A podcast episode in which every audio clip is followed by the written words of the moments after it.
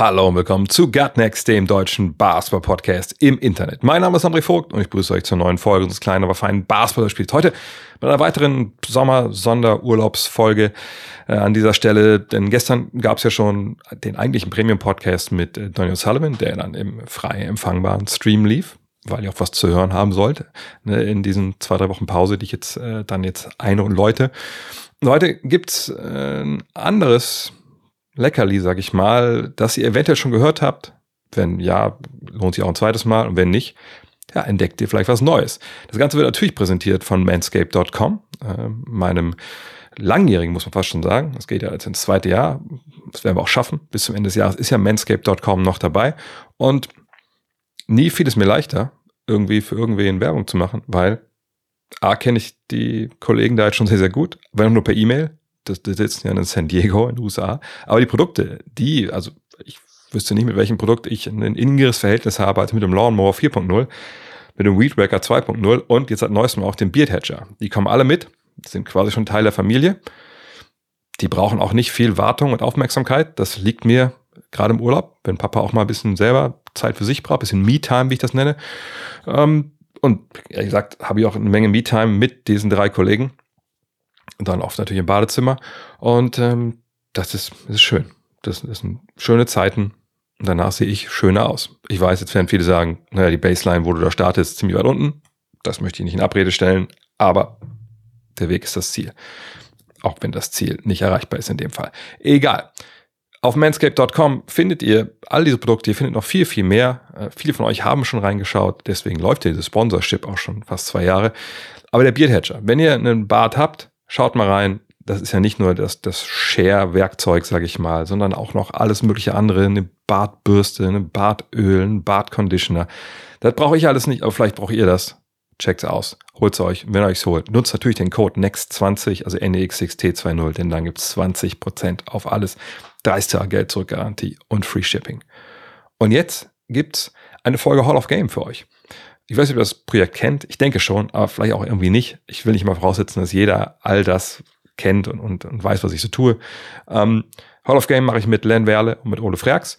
Wir haben mal angefangen, vor, ich weiß nicht, anderthalb Jahren oder so, äh, die Top 76 sind es ja NBA-Basketballer, die ja gewählt wurden von der NBA, ähm, nacheinander abzufrühstücken mit Podcasts. Ne? Manchmal ist es eine Folge, manchmal sind es zwei. In dem Fall heute sind es zwei Folgen, die ich in eine zusammengemixt habe. Das werdet ihr merken. Es gibt zweimal Intros, zweimal Outro, aber das ist ja fast das Beste an dem ganzen Podcast. Ähm, die, die Intros und Outros. Äh, und es geht um Charles Barkley. Wie gesagt, wenn ihr die Folge schon gehört habt, könnt ihr euch überlegen, höre ich die gerne nochmal an. Ich würde fast sagen, ja, denn ich habe auch, ehrlich gesagt, mich dabei ertappt, nochmal 20 Minuten in die Folge reinzuhören und nochmal die Intros und Outros anzuhören. Bei Chuck lohnt sich das ja doppelt und dreifach. Ähm, ja, und das war, ist jetzt eine Folge aus dem, aus dem frei empfangbaren Stream. Wir hatten da jetzt am Anfang, weiß nicht, glaube ich, 12, 15 Folgen aufgenommen, die immer noch äh, im Netz zu finden sind. Danach sind wir bei steady.com äh, hinter die, die Paywall gegangen. Äh, da haben wir jetzt auch schon viele, viele weitere äh, Folgen aufgenommen. Zuletzt Isaiah Thomas und Hakim Olajuwon, den muss ich allerdings noch produzieren. Ich weiß nicht, ob ich das noch schaffe von einem Urlaub. Also wenn ihr denkt, ach krass, also diese History-Nummer, das taugt mir auch, dann checkt mal, sucht einfach mit eurem Podcatcher nach Hall of Game. Da gibt es, glaube ich, ein, zwei auch Gaming-Podcasts, die so heißen, aber ihr werdet schon merken, äh, wo dann Basketball drin ist. Und hört euch gerne den frei empfangbaren Katalog an und vielleicht gefällt es euch ja und ihr wollt auch da Supporter werden. Im Endeffekt seid ihr mit drei Euro im Monat dabei. Da gibt es immer zwei Folgen für. Und für die Hall of Game, also die Premium-Unterstützer ein bisschen mehr, aber ab drei Euro könnt ihr euch alles anhören. Ähm, es gibt da keine Unterschiede, was die Podcasts angeht. Würde mich freuen, weil das ist so ein Herzensprojekt von, von Len, von Olo und mir. Wir stecken da echt, ehrlich gesagt, viel zu viel Zeit rein, für das, was hinten rauskommt. Ähm, wir haben, glaube ich, mittlerweile 730 oder so, 340 Hörer, also sind wahrscheinlich auch der exklusivste Basketball-Podcast, den es so gibt. Aber es ist einfach, macht so viel Spaß und es ist einfach, ach, hört selbst. In diesem Sinne. Viel Spaß mit Charles Barkley und Hall of Game. Larry Bird had McHale in Paris. Larry Bird was great, but I'm saying you gave me Bird, uh, you gave me McHale in Paris, and Magic. He had Kareem and James, uh, Kareem and James Worthy and Myron Scott. Like if I had any of those guys, I, I remember it was so funny. I, I, one of my great coaches is, is Jimmy Lanham, who I love to death. We are playing the Celtics in the playoffs. And they walk out with Bird, McHale, and Parrish. And I walk out with Shelton Jones and Manute Bowl as, a coach. The coach, look at this here. Look at this here. He looked at me and says, "Good luck." Herzlich willkommen zu Hall of Game. Ich bin Len Werle, mit mir hier sind Ole Freaks und André Vogt und wir sprechen über die besten Basketballspieler der Geschichte. Heute Charles Barkley. Die wichtigsten Eckdaten in der Karriere Barkleys. 16 Jahre NBA, 12 davon auf höchstem Niveau, dabei 11 All-Star-Nominierungen. Er war fünfmal im All-NBA First Team, fünfmal im All-NBA Second Team und einmal im All-NBA Third Team. Er wurde der MVP der NBA im Jahr 1993 und war Zweiter bei der Wahl zum MVP 1990. Barkley ist ein zweifacher Olympiasieger und hat die NBA einmal in seiner Karriere im Rebound angeführt.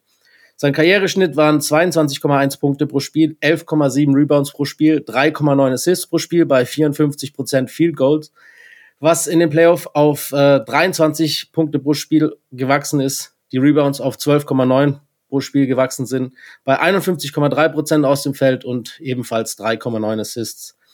Barkley ist einer von sieben Spielern im 20.000 Punkte, 10.000 Rebound und 4.000 Assist Club.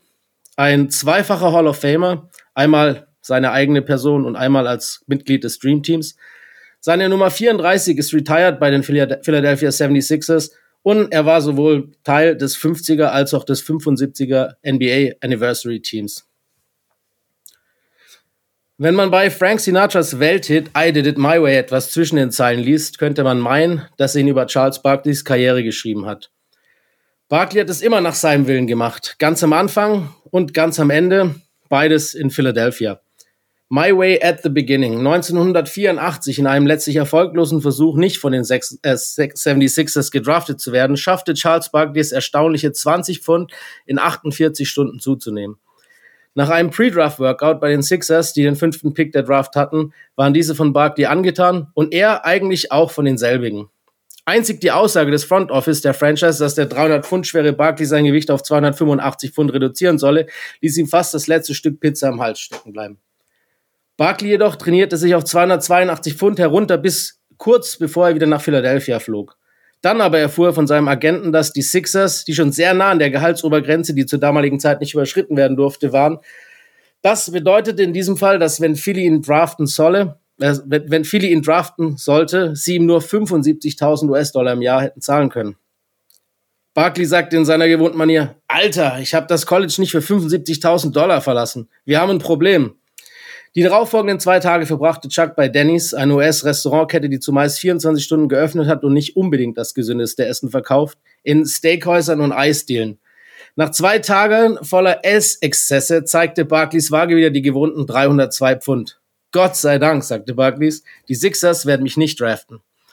Als einen Tag später David Stern in seiner gewohnten Art und Weise verkündete, dass die Philadelphia 76ers mit ihrem fünften Pick Charles Barkley auswählen würden, änderte Barkley seine Aussage in ein lautes und ehrliches Ach du Scheiße. My Way at the End.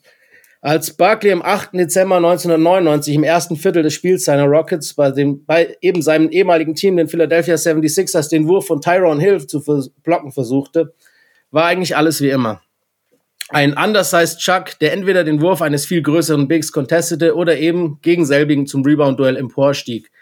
Doch an diesem Abend endete das Duell, das in den meisten Fällen pro Barkley ausgegangen wäre, anders. Bei der Landung knickte Barclays linkes Knie ein. Er brach auf dem Boden zusammen, packte sich an selbiges Knie, das schon relativ seltsam gewölbt war, denn das ist es, was Knie tun, wenn eine Quadrizepssehne reißt. Barkley steckte seinen Mundschutz noch ruhig in seine Socke, bevor ihn seine Teammates vom Boden aufhalten, halfen und mit seinen Teammates Unterstützung humpelte er in die Katakomben der Arena. Sein letztes Spiel in Philadelphia, Barkley hatte zu Beginn der Saison angekündigt, dass es seine letzte werden würde, wurde so auch zu seinem letzten richtigen Spiel seiner Karriere. Und das Ganze vor den Augen seiner Mutter und Großmutter, die die 76er zu Barkleys Ehren und der Feierlichkeiten seines letzten Spiels extra aus Leeds in Alabama haben einfliegen lassen. Wie man Sir Charles eben kannte, blieb er auch in diesem Moment sich treu und ließ trotz der Ernsthaftigkeit der Situation einen lässigen Spruch über die Lippen. Ich denke, der große Typ im Himmel wollte, dass ich da aufhöre, wo es anfing. Mit der Ausnahme von sechs Minuten des Spiels der Rockets gegen die Grizzlies am 19. April 2000 in den Barkley immer noch nicht ganz erholt von der Verletzung, noch der Wunsch eines letzten gemachten Field Goals ermöglicht wurde, endete an diesem Abend in Philadelphia eine der außergewöhnlichsten Karrieren der NBA. Außergewöhnlich eben auch, weil Barkley immer genau das machte, was er wollte. Von Anfang an bis ganz zum Schluss und darüber hinaus. He did it Chuck's way. So, ja, ähm, Charles Barkley, eigentlich eine der bis heute schillerndsten Figuren der NBA-Geschichte. Äh, da brauchen wir, glaube ich, gar nicht drüber diskutieren. The Round Mound of Rebound und Sir Charles und so viele Nicknamen, wie er hat. Ähm, was ist denn das allererste, wenn ihr den Namen Charles Barkley hört, das euch in den Sinn kommt, Ole? Space Jam als allererstes, oh. natürlich. also oder beziehungsweise das war für mich auf jeden Fall der erste Berührungspunkt mit Charles Barkley. Das ist, äh, wo ich auf ihn aufmerksam geworden bin. Ähm, unter anderem mit dem Spruch, ich werde nie wieder Madonna, äh, werde nie wieder mit Madonna ausgehen, damit er sein Talent wieder bekommt und so. Da, da, das fand ich irgendwie schon mal ganz cool. Also sein, sein Auftritt generell in dem Film. Und dann, ähm, dann war das so einer, also ich habe ja seine, seine richtig gute Zeit halt einfach verpasst natürlich, aber sobald ich halt ein bisschen tiefer eingestiegen bin in alles, was Basketball betrifft, was so die Geschichte von Basketball betrifft, habe ich halt relativ schnell so den Eindruck bekommen, das ist eigentlich einer meiner Dudes sozusagen. Also auch wenn ich, auch wenn ich ihn halt nicht so richtig aktiv erlebt habe, aber so dieses, dieses Sprüche klopfen ständig, dieser, einfach dieser, dieser Charakterkopf. Also ich glaube, da, wenn du so in der NBA-Geschichte rumforscht, dann ist er, also sicherlich kein Top 5 Spieler aller Zeiten, aber so ein Top 5 Charakter aller Zeiten ist er vermutlich. Und äh, da, also mir ist das jetzt auch erst in der Vorbereitung auf diese Folge so ein bisschen klar geworden, wie er so aus meiner, aus meiner Sportfan-Perspektive, wie er eigentlich zwei Qualitäten vereint. Und hier kommt jetzt die Weltpremiere davon. Ich wette, diesen Vergleich hat noch nie jemand gezogen, aber für mich ist er im Prinzip als Basketballer eine Kombination aus Mario Basler und Claudio Pizarro. oh. Ich will es kurz erklären. bitte, bitte. Da hört man den Bremer raus. genau, genau, das auf jeden Fall. Und also die waren natürlich auch prägend für meine Anfangszeit so als, als Sportfan. Und bei Basler hast du auf der einen Seite so diesen absurd talentierten Typen, der halt absolut trainingsfaul ist und schon auch ein ziemlicher Assi in Wirklichkeit, der aber halt irgendwie einfach von allen dafür akzeptiert wird und, und gefeiert wird, unter anderem, weil er so Sachen sagt wie, ich muss erstmal eine Rausche, das hält mich einfach am Leben. Oder so, warum sollte ich K.O. sein? Ich spiele doch eh nur 70 Minuten und all solche Geschichten. Ich habe den linken Fuß nur zum Geld abholen. Halt diese ganzen Sprüche, die Barclay auf eine ähnliche Art und Weise halt, auf seine Art und Weise gebracht hat. Und dann andererseits dieses, auch so ein gewisses Schlitzohriges, weil bei Barclay, ich denke schon oft, oder frage mich schon oft, wie er das eigentlich geschafft hat, dass ihn eigentlich jeder mag, obwohl er ja teilweise auch völlig völlig daneben sich verhalten hat. Und das ist halt irgendwie so dann dieser, dieser ähm, Schlitzohr-Aspekt, den halt so Claudio Pizarro hatte, der auch einfach bei jedem Verein, wo er war und egal was er gemacht hat, irgendwie lieben den halt einfach alle. Deswegen, das ist die perfekte Metapher. Obwohl ich nicht verstehen kann, wie du da Ailton äh, hast ja, liegen lassen. Ich wollte auch gerade sagen, das ist doch eher so eine Mischung aus Ailton und Diego oder sowas bei Bremen. Ja gut, ich meine, Ailton ist Champion geworden, ne? Wahrscheinlich ist er, ist ja. er deswegen raus. Ja. Ja, gut, Stimmt, aber Pizarro auch, oder? Auch, ja, gut, aber nicht in Bremen. Ne? Richtig. Ja, bei mir ist es, weil, weil ich bin ja, bin ja doch alt genug, habe ja dann doch relativ viel von seiner Karriere mitbekommen für, für mich ist es ähm, eine Werbung, die mir ins, ins, äh, immer direkt ins, ins Gedächtnis kommt. Das ist damals von, von Nike, hat ja damals eine ziemlich viele Werbespots bekommen von Nike, auch eher, eher legendäre, also zum Beispiel ne, mit, mit Godzilla, das kennt ja auch wahrscheinlich jeder, der ein bisschen älter ist. Aber der, auf den ich mich beziehe, ist, es, er ist dann auch immer aufgetaucht, stellenweise bei anderen äh, Nike-Athleten mit in den äh, in deren Spots. Also zum Beispiel gibt es ein legendäres Ding mit, mit, mit Jordan auch zusammen. Aber auf mich beziehe, ist es halt, David Robinson hatte damals äh, so einen Spot in den Anfang der 90er. Ähm, das war so eine Anspielung auf Mr. Rogers Neighborhood. Äh, das ist so eine Kindersendung in, in den USA gewesen, äh, legendär. Ähm, sie ist eben Mr. Robinson's Neighborhood. Und dann gab es eben auch, wie bei Mr. Rogers, Today's Word. Und dann ne, siehst du ja, dass so David Robinson äh, spielt so in der Badewanne mit seinen Kriegsschiffen und so, ne, weil er der Admiral ist. Und dann sagt er irgendwie, okay, uh, today's word. Und dann kommt eben Charles Barkley, Charles, what's today's word? Und, äh, und sagt er, ja, today's word is find. Und dann fragt ihn, oh, wofür kann man denn also gefeind werden? Wofür kann man denn äh, Strafe zahlen? Er so, oh ja, für alles Mögliche, ne? Für Schlägereien, ne? für, für böse Wörter, die du sagst im Schiri. Und nebenbei laufen eben so die ganzen Lowlights von seiner Karriere, ne? Wie er Leute schlägt, wie er, wie er halt ab, ausrastet und so. Und dann fragt ihn halt Robinson, um, Charles, have you ever been fined, Charles? Und er so, me? Me? No, never, ever. Und das ist so ein heiligen Schein in meinem Kopf. Und das ist halt einfach geil, weil das ist das, was mir einfach, also ich war ja 90, 91 in den USA, da glaube ich, da lief das auch, äh, vielleicht noch ein, zwei Jahre später.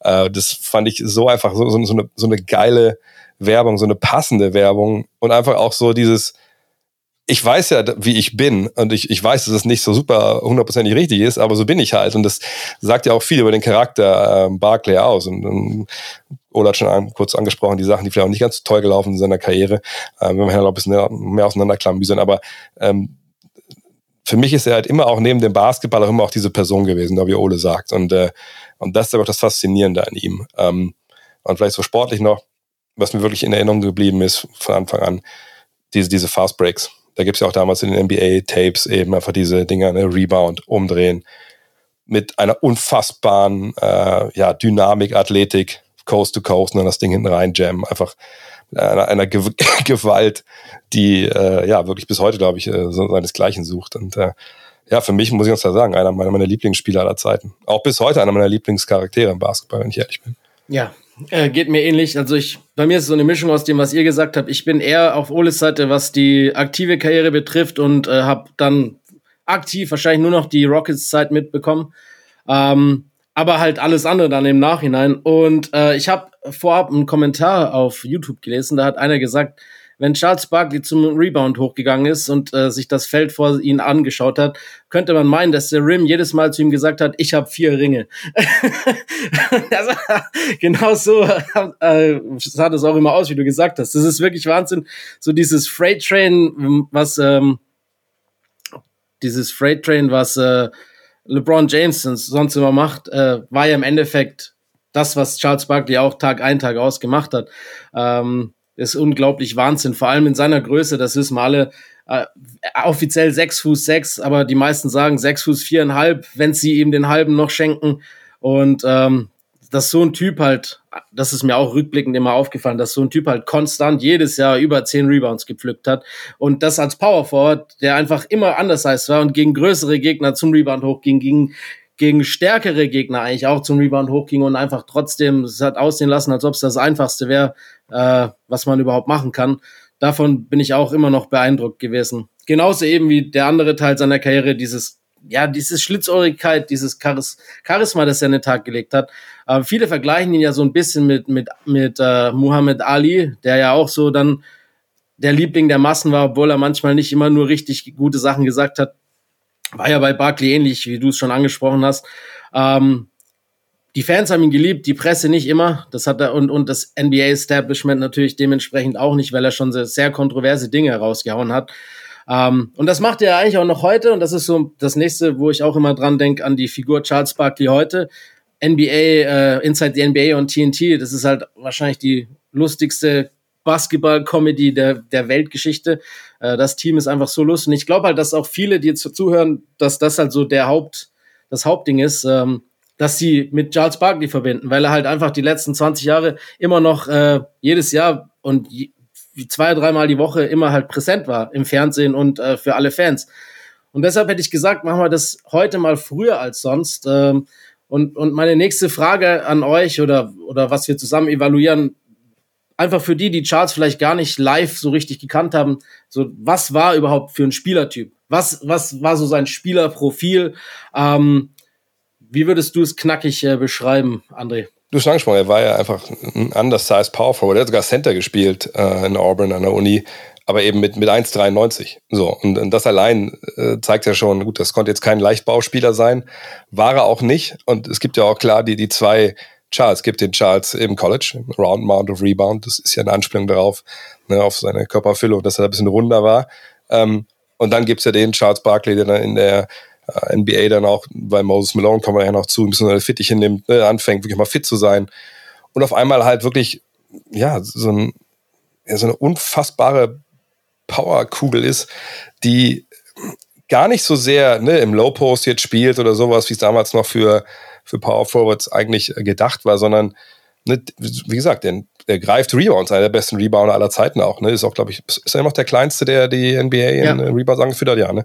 Ähm, ne? Greift Rebounds, geht Coast to Coast.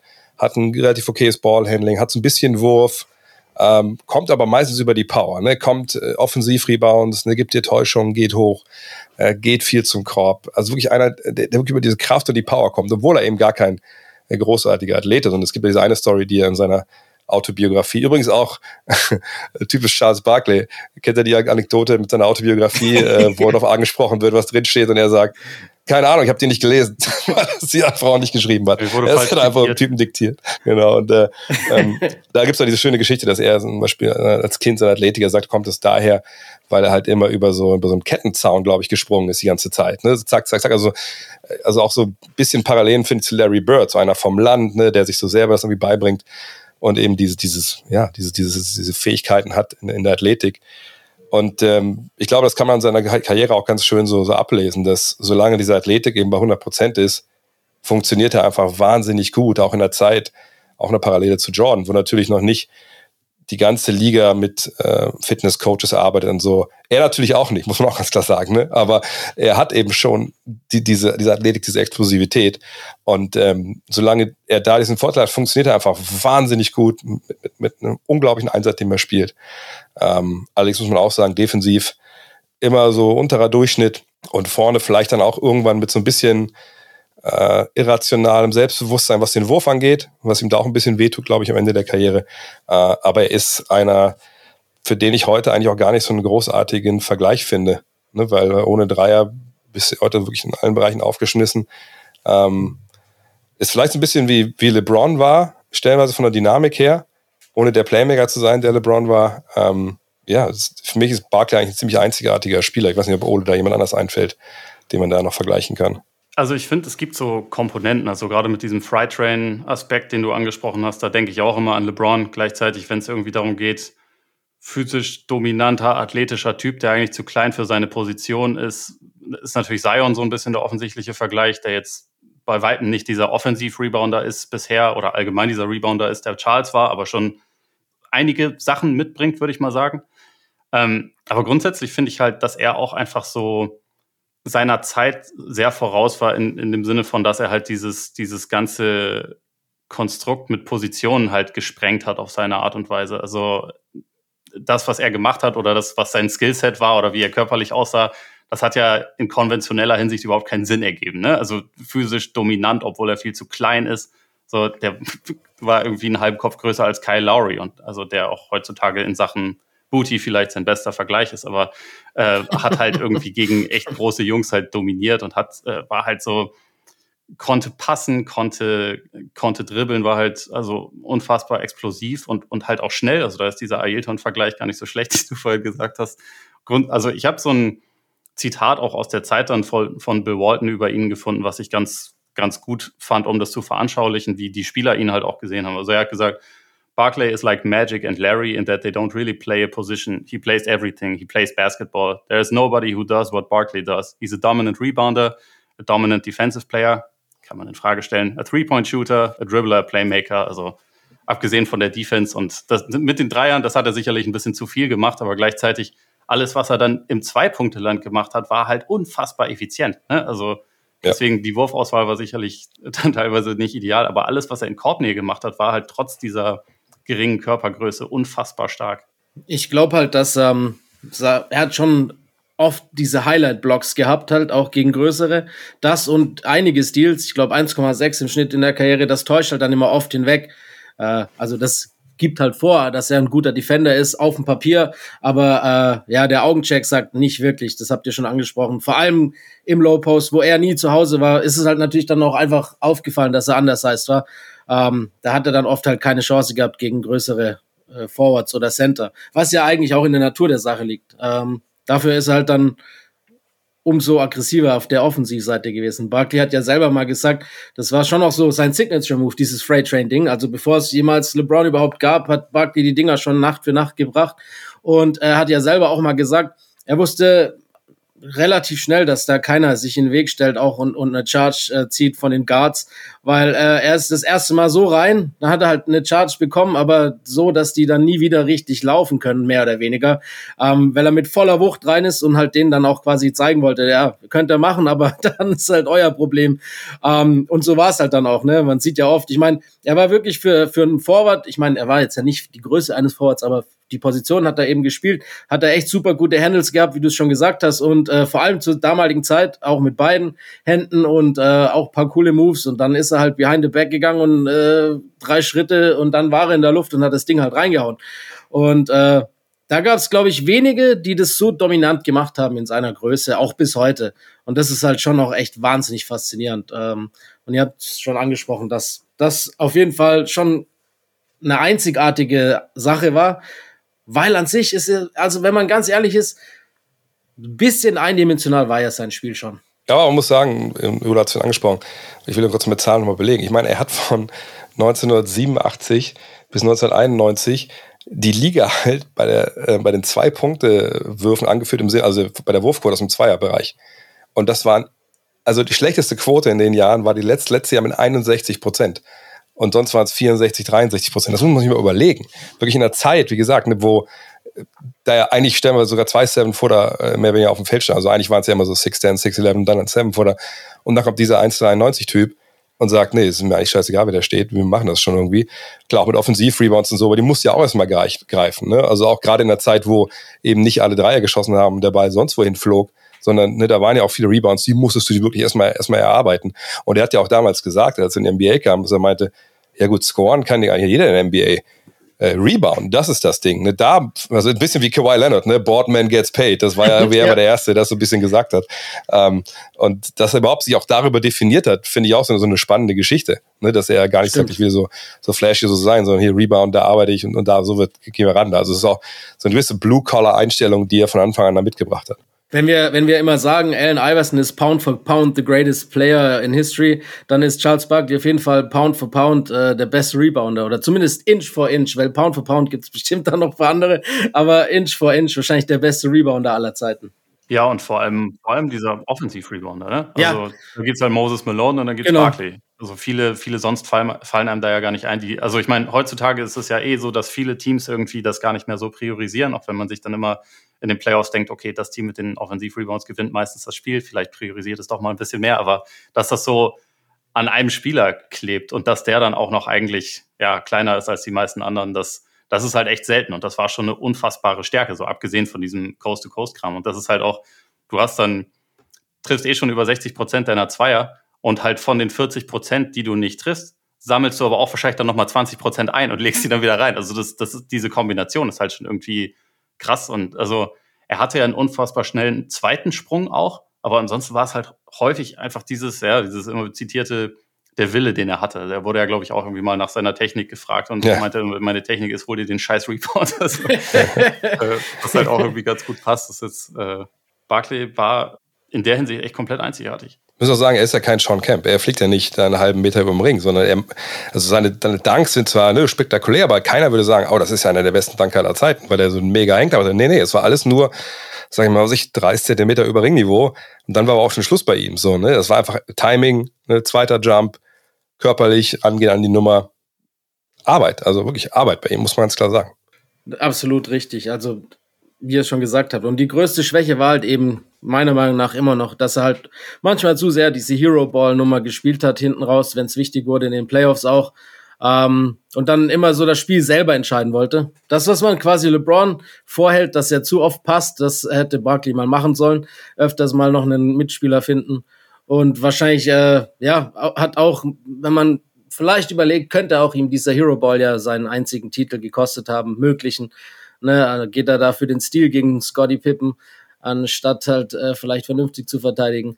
Aber gut, so ist es halt. Äh, es, ich finde es immer unfair, wenn man dann so einen Spieler wie Charles Barkley darauf reduziert, dass er eben keinen Titel gewonnen hat, weil da gibt es natürlich immer mehrere Gründe als nur er selber. Ähm, da können wir eigentlich auch jetzt mal ein bisschen drauf zurückblicken. Er ist dann, äh, wie wir es schon vorhin angesprochen haben, zu den äh, Philadelphia 76ers ge, äh, gedraftet worden, äh, getradet worden, nein, gedraftet worden. Und ähm, das Team ist halt eigentlich leider ein bisschen zu alt gewesen, wenn man zu überlegt. Äh, klar, Dr. J war noch da, aber wirklich so im, im Auslauf seiner Karriere, Moses Malone äh, ist da gewesen, aber eben auch schon ähm, auf der auf der Talseite seiner Karriere. Ähm, Barkley kommt dann da rein und äh, hat eigentlich keine Anfangsprobleme in der NBA, pflückt seine Rebounds wie gewohnt, macht noch nicht ganz so viele Punkte und äh, lässt sich dann, du hast es eben vorhin schon angesprochen, Mentoren, wo viele eigentlich gedacht haben, das wird nicht passieren, äh, hat ihn Moses unter seine Fittiche genommen und hat äh, Barkley wirklich äh, paar Dinge beigebracht, sowohl auf als auch neben dem Platz. Hat dann zwar nicht immer so gefruchtet.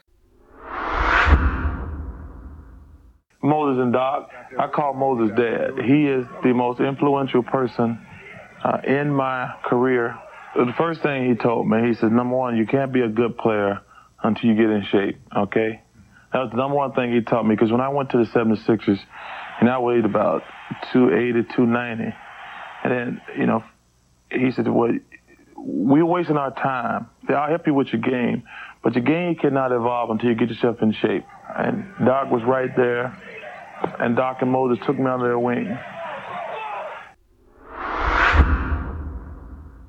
Wie, wie, als wie wichtig siehst du diese, diese Figur Moses Malone in der Entwicklung Charles Barkleys Karriere gerade ganz am Anfang. Ähm, wie wichtig war Moses für Charles? Was würdest du sagen, äh, Ole? Ich glaube schon extrem wichtig, also einfach in Sachen Professionalität. Also ich glaube, ich meine, du hast ja auch in deinem Essay am Anfang schon mal äh, angerissen, dass er jetzt nicht unbedingt mit der allerprofessionellsten Einstellung in die Liga kam, sondern dass er halt auch irgendwie mit diesem Gewicht gespielt hat und auch, also ich meine, dadurch, dadurch spielst du im Prinzip auch ein bisschen mit deinem Körper. Ne? Das, das zeigt ja nicht unbedingt, dass du das jetzt alles komplett ernst nimmst, was du da machst. Und ich glaube, insofern war das schon extrem wichtig. Also ich meine, Barclay hat das ja auch, sagt das ja in jedem Interview immer, wenn er danach gefragt wird und sagt, Malone war der, der wichtigste Mensch, den er irgendwie in der NBA hatte. Er hat ihn Dad genannt teilweise ähm, in der Zeit, die sie da zusammen gespielt haben. Und Malone hat ihn halt Woche für Woche irgendwie dazu gebracht, dass er halt an seinem Gewicht arbeitet, dass er sich auch, also dieser, dieser krasse Fokus auf die Rebounds so am Anfang, das war auch schon ein bisschen, weil Malone ihm, glaube ich, ein bisschen verraten hat, dass das quasi ein Teil ist, der so eine Karriere halt einfach verlängern kann, weil, äh, wie schon gesagt, scoren können viele, aber das ist so ein Punkt, womit du dich halt wirklich äh, abheben kannst. Und insofern war, glaube ich, Moses unfassbar wichtig und ich glaube auch auf der anderen Seite, dass halt dass halt Dr. J zu dem Zeitpunkt noch da war, war auch sehr wichtig, weil das halt so jemand ist, der ja im Gegensatz zu Moses, der eher so äh, ein Bruddler war sozusagen, der eher lieber für sich war eher in kurzen Sätzen gesprochen hat. Dr. J war halt einfach so diese, diese krasse outgoing Personality, auch total professionell im Umgang mit den Medien und so. Und ich glaube, diese, diese Kombination von Mentoren war am Anfang einfach äh, sehr gut für Barclay. Also es hätte auch, hätte auch anders laufen können, wenn er jetzt seinen, seinen Willen bekommen hätte und die Sixers ihn halt nicht gedraftet hätten. Also ich glaube, das nächste Team wären die Washington Bullets gewesen an sechs, die ihn dann gezogen hätten. Da hätte er vielleicht mit seinem ersten Vertrag ein bisschen mehr Kohle bekommen, aber vielleicht wäre seine Karriere auch deutlich schneller ein bisschen in Schieflage geraten, wenn er halt nicht jemanden gehabt hätte, der ihm gesagt hätte, du bist zu fett, lass uns trainieren, lass uns, also ich zeig dir, wie du ein großartiger Spieler wirst. Und das hat Moses, glaube ich, für ihn einfach gebracht. Ja, nur kurz, wenn ich da noch ganz kurz dich unterbrechen darf. Die Kohle hat er ja dann doch bekommen, weil die Sixers dann ja noch, äh, bevor sie ihn quasi fest gesigned haben, zwei Spieler weggetradet haben, genau. dass sie eben noch mehr Spielraum haben. Also diese 75.000 Dollar, die anfangs quasi im Raume standen, sind dann doch, glaube ich, äh, siebenstellig geworden in seinem ersten Vertrag. Äh, und Barkley war dann dahingehend auch zufrieden und hat dann vielleicht bisschen weniger Pizza gegessen. aber ich, ich bin aber natürlich bei Ole äh, vielen Dingen, dass natürlich diese Mentoren ihm echt gut getan haben. Auf der anderen Seite sehe ich das ein bisschen zweischneidig. Vielleicht erstmal zu, zum, zum Positiven. Ich glaube, es mussten auch Leute wie Dr. J und Moses Malone sein, damit er zuhört. Dass er jetzt nicht irgendein zehnjähriger Veteran sein können, der irgendwie ein bisschen was gemacht hat.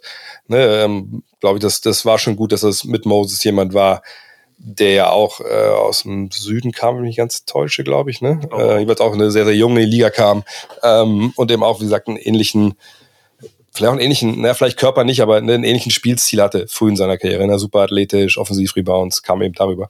Ähm, auf der anderen Seite denke ich, dass er das vielleicht sogar alleine gecheckt hätte, ich weiß es nicht, aber er ist ja nie, wir kommen auf seine Eskapaden, aber er war ja nie wirklich unvernünftig. Wisst ihr, was ich meine? Er ist ja nie der Typ, der sich jetzt hier Gilbert Arenas mäßig wie ein Hai-Aquarium zu Hause eingebaut hat oder äh, der irgendwie mit Koks und Nutten erwischt wurde. Das ist, ist, es war ja nie Charles Barkley. Also er ist ja schon relativ vernunftbegabt in, in vielerlei Hinsicht, außer jetzt vielleicht, was seinen eigenen Körper da jetzt anging. Ähm, von daher gut, dass sie da waren, aber ich glaube nicht, dass er jetzt komplett in, in Schieflage geraten wäre. Vielleicht Gewichtschange, aber dann hätte er, glaube ich, auch gecheckt irgendwann, okay, dass das läuft hier vielleicht nicht auf dem Level so, wie es im College lief. Die andere Seite der Medaille ist ein bisschen sportlich, finde ich. Das, denn, ihr habt schon gesagt, das ist natürlich ein alterndes Team. Ne? Die sind Champion geworden, 83, ne? nach, nach, nach vielen Versuchen. Ne? Moses kommt an Bord, dann machen sie das halt, fo, fo, fo. Ähm, aber danach ist es ja so eine, so eine sehr ambivalente Situation. Du hast noch diese alten Stars, die, die noch halbwegs Leistung bringen, aber du bist nicht mehr gut genug dann für diese Celtics, ähm, Lakers-Ära, die ja dann diese Zeit eben nun mal beherrscht. Und natürlich kannst du die Alten ja vom Hof jagen und, und, und fängst neu an. So das Prinzip des Tankings und so ist ja alles noch nicht wirklich, nicht wirklich erfunden. Ähm, und deshalb, glaube ich, ist dieser erste Teil seiner Karriere, oder sagen wir die ersten zwei Teile, denn, ne, als die Alten dann wechseln und er übernimmt und auch wirklich überragend spielt und Zahlen auflegt, die die besten seiner Karriere sind, ist dieses Team einfach Trash. So.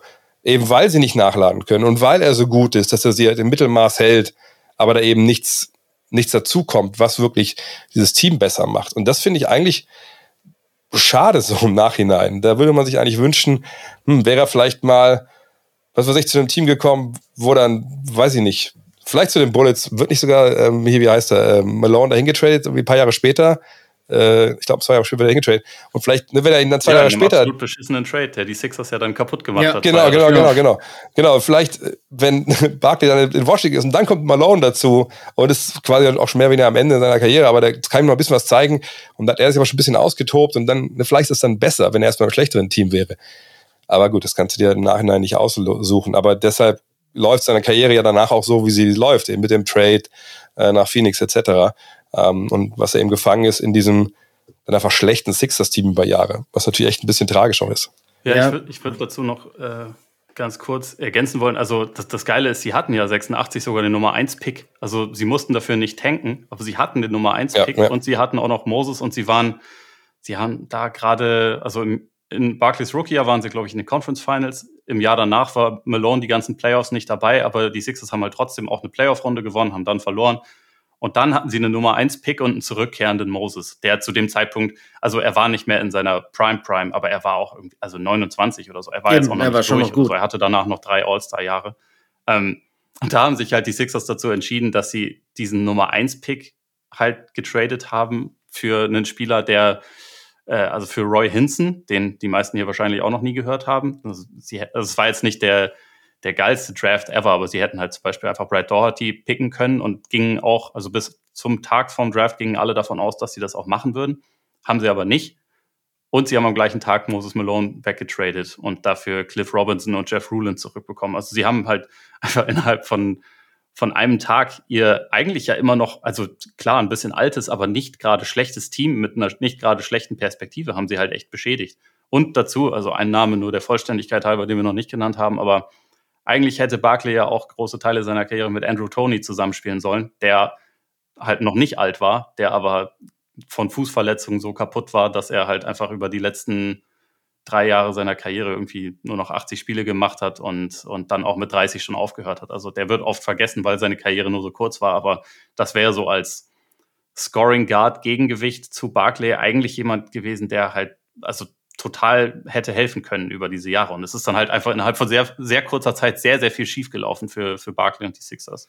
Ja, man muss dazu sagen, der Trade, der Moses dann zu den Bullets geschickt hat, der, die haben ja sogar noch zwei Firsts dazugehauen. Ne? Ähm, das war wahrscheinlich rückblickend einer der schlechtesten Trades der, dieser Ära. Äh, zumal du es schon angesprochen hast, Moses bei den Bullets noch dreimal All-Star eben war. Ich glaube auch, dass das, ähm, ich meine, dieses ganze First-Round-Pick weg, und dann der Trade, ich glaube, das hat halt eben im Endeffekt natürlich dann noch dazu geführt, dass Jahre später dann Barkley aus diesem kaputten Team endlich raus wollte, wo er halt quasi die einzige, Le ja, der Leuchtturm war, aber auch der einzige, der halt wirklich fähig war, Leistung zu bringen. Ähm, und äh, das Jahr darauf sind sie dann noch gar nicht in die Playoffs gekommen, äh, ohne Moses. Und jetzt sage ich halt, das ist so für mich eigentlich so das erste große äh, What-If in der Karriere von Charles Barkley. Wenn jetzt die, die äh, 76ers gesagt hätten, wir, wir glauben noch dran. Ich meine, dass das ähm, Dr. J dann, der ist dann, glaube ich, zwei Jahre später in Rente gegangen, nur noch eine minimale Rolle spielt, das war sowieso klar, aber dass halt vielleicht dieses Barkley äh, und Moses Malone du zusammen eben vielleicht mit dem mit dort hier oder wen auch immer sie dann in dem Draft hätten holen können, dass äh, sie dann vielleicht wirklich eine fähige Chance oder eine richtige Chance auf den Titel noch gehabt hätten im Osten oder Glaubt ihr, dass, dass das überhaupt so eine Art What If ist? Oder sagt ihr, gut, in dem Moment waren die Celtics und die Lakers sowieso so viel besser, dass es eigentlich hinlänglich ist, äh, ob die jetzt das so über den Haufen geworfen haben oder ob die noch ein, zwei Jahre das versucht hätten? Also ich glaube, gegen die Celtics hätten sie, glaube ich, machen können, was sie wollen. Ähm, die Bulls sind natürlich, brauchen natürlich noch ein paar Jahre, aber nee, also ich, mal wäre schön, wenn besser gewesen wäre, aber ich glaube, wie gesagt, gegen, gegen Boston wäre, glaube ich, kein Kraut gewachsen gewesen, oder? Ist halt so ein bisschen die Frage, weil 87 äh, waren halt die Celtics ja auch schon durch Verletzungen ziemlich, ziemlich am Ende. Ne? Also ich meine, 87 sind sie noch in die Finals gekommen. Und da, also obwohl McHale, glaube ich, die ganzen Playoffs mit einem gebrochenen Fuß gespielt hat und so, aber ähm, dieses, dieses äh, Team des Ostens waren sie ja dann relativ schnell nicht mehr. Ich glaube halt, also Detroit war ja das Team, was quasi diese, diese Ära dann sozusagen überbrückt hat zwischen, zwischen Boston und, äh, und Chicago. Vielleicht hätte hätte Philly dieses Team auch sein können. Ich bin mir nicht sicher. Ich glaube auch, dass halt dafür vielleicht es dann noch den einen oder anderen Move äh, gebraucht hätte, weil man halt zum Beispiel, wenn sie, wenn sie jetzt Doherty bekommen hätten, Malone behalten hätten und Barkley, dann wären ja die drei besten Spieler, hätten sich zwei Positionen geteilt. Es war, also guardmäßig hätte man da vielleicht was machen können, aber es wäre halt möglich gewesen. Ich glaube, so diese, diese Barkley-Malone-Kombi alleine hätte, hätte schon ein Gegengewicht sein können. Vielleicht wäre Detroit einfach trotzdem besser gewesen, aber ich glaube, sie hätten, also sie hätten sicherlich eine bessere Chance gehabt als das, was, was dann passiert ist bei den Sixers. Auf der anderen Seite muss man sagen, 87, ich meine, sie, sie draften Chris Welp und, und Hansi Gnad. Wenn Hansi Gnad noch in die NBA geht, vielleicht läuft es dann auch ganz anders, wissen wir auch nicht. Ja, dann, dann hätten sie vielleicht auch irgendwann mit, äh, mit fünf Centern spielen können. Naja. ja, das stimmt. Ja, jedenfalls ist halt dann Moses weg, ne? Und äh, im Endeffekt leitet das die Prime von Charles Barkley ein. Wir haben es schon angesprochen. Auch wenn ein Jahr später dann äh, seit, ich glaube, die, die, die, die äh, Sixers seit 75 das erste Mal nicht in die Playoffs kommen, war Charles Barkley bei 28,3 Punkten und 11,9 Rebounds pro Spiel. Ähm, und überraschenderweise, das war auch dann das einzige äh, Jahr, in dem er den Rebounding-Titel gewonnen hat. Was eigentlich, wenn man sich so die Stats anguckt, vor allem mit heute vergleicht, eigentlich eine Überraschung ist, dass Charles Barkley nur ein einziges Mal den, den Rebounding-Titel sich hat sichern können. Ähm, die Jahre drauf dann 25,8, 12,5 Rebounds, 25,2 Punkte, 11,5 Rebounds. Also immer, immer wirklich auf extrem hohem Niveau. Aber es hat halt nie wirklich ganz weit gereicht. Äh, entweder sind sie dann schon mal bei den Bulls hängen geblieben oder öfters auch bei den Bucks. Ähm, und gut, dass du die Pistons angesprochen hast, weil dann das ist eigentlich eine ganz gute Überleitung zum nächsten Punkt. Äh, Barkley wurde dann auch mehr und mehr unzufrieden und mit einem unzufriedenen Barkley haben wir dann auch mehr und mehr angefangen, äh, so ein paar Eskapaden. Und eine der allergrößten und auch eine der allerersten richtig harten Eskapaden, das war eben eben gegen jene Bis, äh, Detroit Pistons. Das war quasi hier äh, auch, wenn man sich an den, an den harten Brawl Malice at the Palace äh, vor 20 Jahren zurückblickt, war das eben so der Vorgänger. Das war eigentlich so the OG Malice at the Palace, war auch in Detroit, auch in Palace of Auburn Hills. Und ähm, Charles Barkley, ja, ihr, ihr kennt bestimmt auch diesen Brawl zugute. Uh, Charles Barkley, also erstmal, ich glaube, Rick Mahorn und Bill Lambier geraten aneinander und Lambier wir kennen ihn alle, hat das natürlich dann auch gesucht, solche Situationen und auch geliebt. Aber Charles Barkley hat sich halt dann schnell eingemischt, gab einen riesen Brawl, als dann eigentlich alles so ein bisschen beruhigt war, kam äh, Lambier, der rausgeflogen wurde, wieder an Barkley vorbei und Barkley wurde rausgeschmissen und ist dann allein Richtung Katakomben und dann ging halt die Schlägerei noch weiter ins Publikum und Charles Barkley hat sich dann auch noch mit, mit äh, Detroit-Fans geschlagen. Ähm, im Endeffekt war es dann so, es war natürlich ein riesen Tohuwabohu und äh, Lambier und Barkley wurden für ein Spiel gesperrt und dann gab es noch diverse Geldstrafen. Jetzt muss man sich das nur vorstellen. Das war einfach so ein Brawl, der sämtliche Bänke geklärt hat zuallererst und dann ins Publikum übergeschoppt ist und die Jungs haben ein Spiel Sperre bekommen. da muss es nur mal so irgendwie so in die heutige Zeit reinsetzen, was das für ein Skandal wäre. Allein schon, wenn man guckt, was dann äh, zehn Jahre später passiert oder 15 Jahre später passiert ist. I've got to ask you one more thing. Will you turn around? You see a sign held back there that says Charles Barkley, league MVP. You don't have any fans in Detroit. You must have imported these people. No, I have. These are Detroit fans, and ever since I punched Bill Lambert, they've been happy. 1990 cost you 20000 but well spent. Would you say that? Oh, uh, Bill's a great guy. I have a lot of respect for him, but it was fun punching him. Charles Barkley, never a dull moment.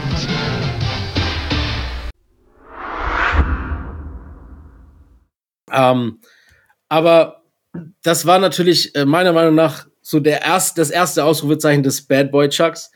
Ähm, glaubt ihr, dass das ähm, einfach nur eine situationsbedingte Sache war, weil halt auch Lambier, ich meine, die haben sich ja davor, während und danach immer wieder auch in die Haare bekommen und provoziert, dass das halt dann einfach äh, Barclays Versuch war, ihm die Stirn zu bieten? Oder glaubt ihr, dass da schon ein bisschen mehr dahinter gesteckt hat und Barkley halt da schon so unzufrieden war, dass er irgendwie halt sich nicht mehr im Griff bekommen hatte? Er hatte selber mal gesagt, als er in die Liga kam, dass er einfach unglaublich äh, so wütend war ähm, ne, und wie er uns allen irgendwie zeigen wollte und ähnliches. Aber ich glaube, bei, bei Lambier ist einfach, ich glaube, wenn du damals mal oder heute mal fragen würdest für Leute von damals, wie viele gerne Bill Embiid auf die Schnauze gehauen hätten, äh, finde ich schon wenig Leute, die das nicht gerne gemacht hätten. So. Viele haben es gemacht. Ja, viele haben es ja auch gemacht und das, das, war ja bei ihm auch eingepreist und das war ihm ja auch egal, Embiid irgendwo. Äh, auch wenn wir uns an die Anekdote mit, mit Shaq erinnern, die auch ab und zu, also oft bei TNT natürlich äh, ne, runterläuft, wie er den Ball am Kopf wirft und so. Also ich, ich glaube, Charles ist einfach jemand, der äh, in, in solchen Situationen einfach genauso reagiert in der NBA-Halle, wie er halt auch draußen auch ja dann wohl dokumentiert äh, reagiert, wenn du ihm halt, halt, halt dumm kommst. Und Lambier, die beiden sind ja auch sich auch begegnet auf dem Feld, ne? sind ungefähr gleiche Position gewesen. Das, das hat schon eine Vorgeschichte gehabt. Von daher, ich glaube eher weniger, dass es jetzt irgendwie sich um, um einen Trade, den er sich da erprügeln wollte, gegangen ist, einfach dass es einfach so war, dass der Typ eben Bill Beer das auch verdient hatte und das für, für Charles Augen war einfach genau die richtige Reaktion war. mehr, ich glaube nicht mehr, nicht weniger. Zumal man ja auch sagen muss, dass ähm, er ihn auch gut getroffen hat. Ne? Man sieht das so in der Schlägerei und dann am Ende, als, als Lambier Richtung Katakomben geht, hat er schon so fast schon so ein richtig blaues Auge. ja, es ist irgendwie bei Barclay so diese ganze Spielweise, die er hatte, die funktioniert ja auch wegen hohem Adrenalin und immer permanenter Aggressivität und ich setze mich hier jetzt irgendwie durch. Und wenn du dann halt die ganze Zeit mit jemandem wie Lambier zu tun hast, der natürlich auch ein absoluter Großmeister darin war, Leuten auf den Sack zu gehen und irgendwie an jedem kleinen äh, Schräubchen zu drehen sozusagen, dann irgendwann passiert das mal. Ich finde es ich ja immer nur das, das äh, Krasseste, jedes Mal, wenn man sich mit so einer alten Geschichte dann wieder beschäftigt und dann und halt irgendwie diese ganze Beschreibung hast du ja auch gerade gemacht. Ja, dann, dann, dann ging es noch äh, in die, äh, ins Publikum, dann haben sie sich da noch gehauen, alle leer und dann, ja, ein Spiel Sperre. Das ist halt, das ist halt irgendwie geil. Das, also, wenn, wenn so die, die äh, ewig Gestrigen quasi einem immer erzählen, ah, in den 80er, 90ern, das waren noch echte Männer, ne? Das war doch, sowas meinen die dann, ne? Also, ein Traum, ein Traum. Genau das hat's gebraucht. Das ist echt hart, ja. Ähm, aber das war, also auch wenn es jetzt äh, nicht wahrscheinlich die Grundlage des Ganzen war, aber, aber Barkley war halt mehr und mehr unzufrieden mit seiner Rolle bei den Philadelphia 76ers. Und es gab halt auch mehr und mehr Eskapaden. Ne? Ähm, vielleicht das berühmteste war am 26. März 91, als er aus Versehen natürlich dann dem kleinen Mädchen ins Gesicht gespuckt hat. Ähm, er wollte einen Fan treffen, der das ganze Spiel war schon und laut seiner eigenen Aussage rassistisch auch äh, beleidigt hatte und auch gehackelt hatte. Und Barkley hat das dann selber mal so zusammengefasst, dass er halt äh, so aus, er war halt schon so quasi fertig, dass er nicht mehr genug Spuck im Mund sammeln konnte. Er wollte den Typ anspucken, aber es ging halt irgendwie überall hin und hat halt hauptsächlich so ein kleines Mädchen getroffen, das dann äh, Kurzzeit saß. Aber ich finde, genau da hat man dann eben halt auch wieder gesehen, dass Barkley eigentlich schon ein korrekter Typ ist, ne? Hat sich dann aus eigenen Stücken direkt dann auch, bei, ich glaube, einen Tag später bei dem Vater von der, von dem Kind gemeldet und hat sich hundertmal entschuldigt und hat dann sogar so eine kleine Freundschaft aufgebaut mit, äh, mit dem Mädchen und hat die Familie und das Mädchen über Jahre hinweg immer wieder zu Spielen eingeladen. Und das ist ja irgendwie auch so genau das, wofür für Barkley steht, ne? alles auf dem Court lassen, aber dann, wenn es vorbei ist, dann kann er, ist er halt wieder dieser charismatische Typ. Das ist so dieses Dr. Jekyll und Mr. Hyde. Ich glaube, äh, die Sports Illustrated hat mal einen ganz lustigen Spruch draus gemacht, wenn es dies waren mit, mit äh, Dr. Hackle und Mr Ah, ich, ich krieg's nicht mehr ganz hin, aber das war auch dann auf sein Gewicht, glaube ich, nochmal angespielt, irgendwie sowas. Ähm, Mr. White. Ja, genau. Ich glaube, Dr. Jekyll und Mr. White. Irgendwie sowas war es tatsächlich. Und äh, das passt ja eigentlich ganz gut über, über zu Charles Barkley. Aber, aber dieser Incident, ich finde, der wurde, hat übrigens auch wieder zur Folge gehabt, dass Charles Barkley für ein Spiel gesperrt wurde.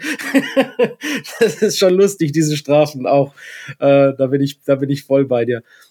Aber da würde ich gerne das wieder mal einhaken, weil ich glaube, das ist ähm, die perfekte die perfekte Geschichte, um vielleicht mal so eine Metadiskussion um, um Charles Barkley anzustoßen. Denn ähm, ne, du hast auch schon mal gesagt, es ist eigentlich erstaunlich, dass er immer noch so beliebt ist, wenn man sieht, was für Geschichten da passiert sind. Ne? Also das ja. ist natürlich die, die am bekanntesten ist und die auch, glaube ich, immer noch jeden. Ich glaube, wenn du das heute irgendwie im Netz auf einmal so nebenbei liest, ein bisschen relativ junger Mensch und kennst Hintergründe nicht, dann denkst du, Alter, was hat der gemacht? Ist ja unfassbar, was für ein ekelhafter Typ. So kann nicht sein, dass alle den feiern halt. Ne? Und deshalb, glaube ich, ist es wichtig, einzuordnen, warum er denn das alles, sag ich mal, überlebt, so medial. Ne? Also genau wie die Sachen, dass er den Typen mit Walk die Scheibe schmeißt ne? und ne, ne alle mich anderen Sachen.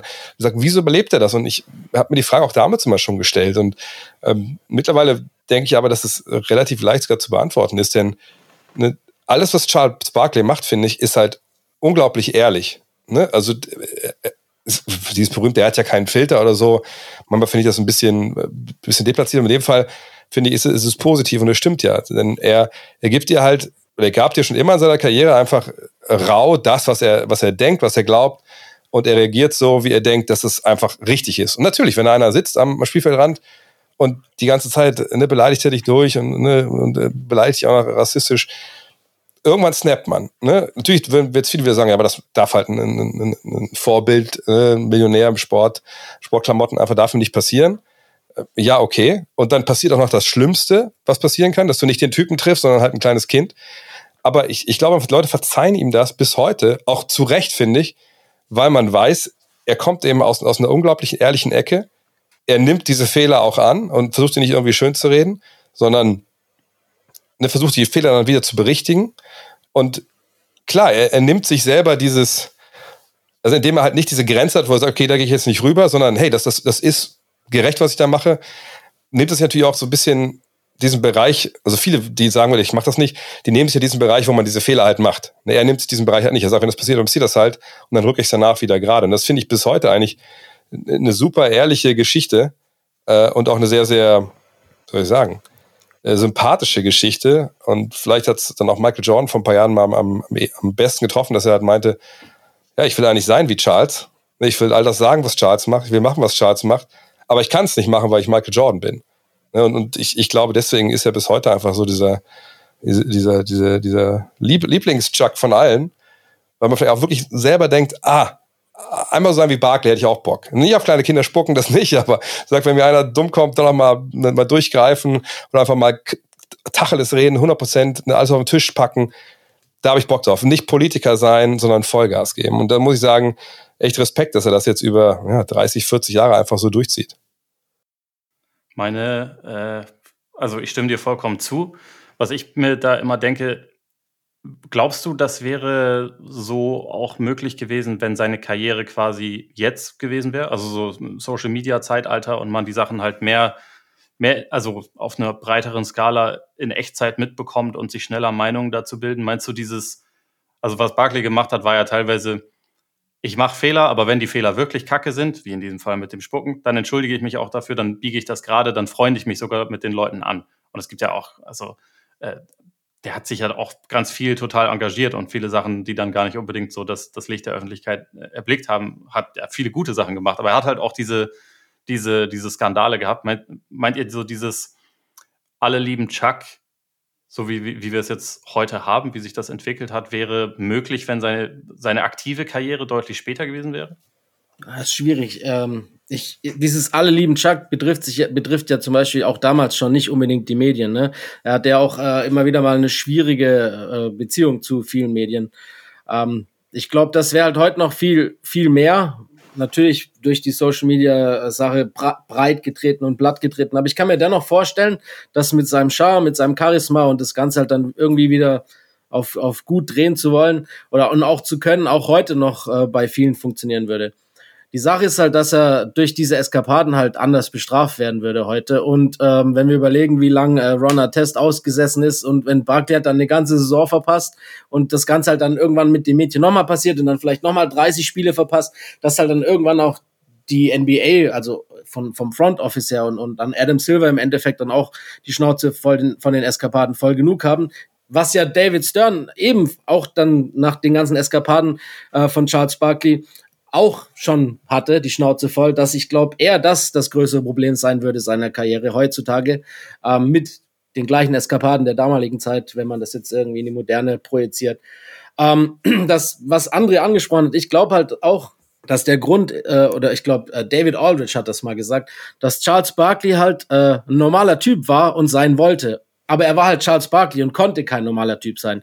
Deshalb konnte er nicht äh, in Kneipen gehen und halt mit Leuten Streit anfangen, weil er halt eben Charles Barkley war und ein Superstar.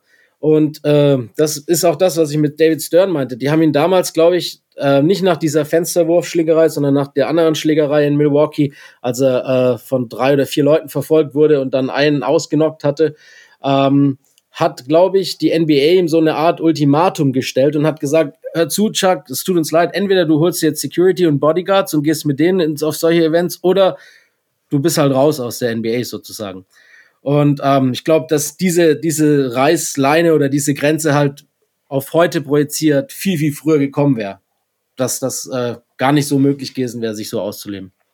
Ja, das, das kann ich mir gut vorstellen, aber ich glaube gar nicht, dass. Ich denke mal, ich mal wirklich, dass wir heutzutage die, ähm, überbewerten, was so Social Media und sowas angeht. Denn ne, die Komponente, die man dann nicht genannt wird, im Sinne von, ja, das kann der heutzutage nicht machen, weil das wäre direkt auf Twitter.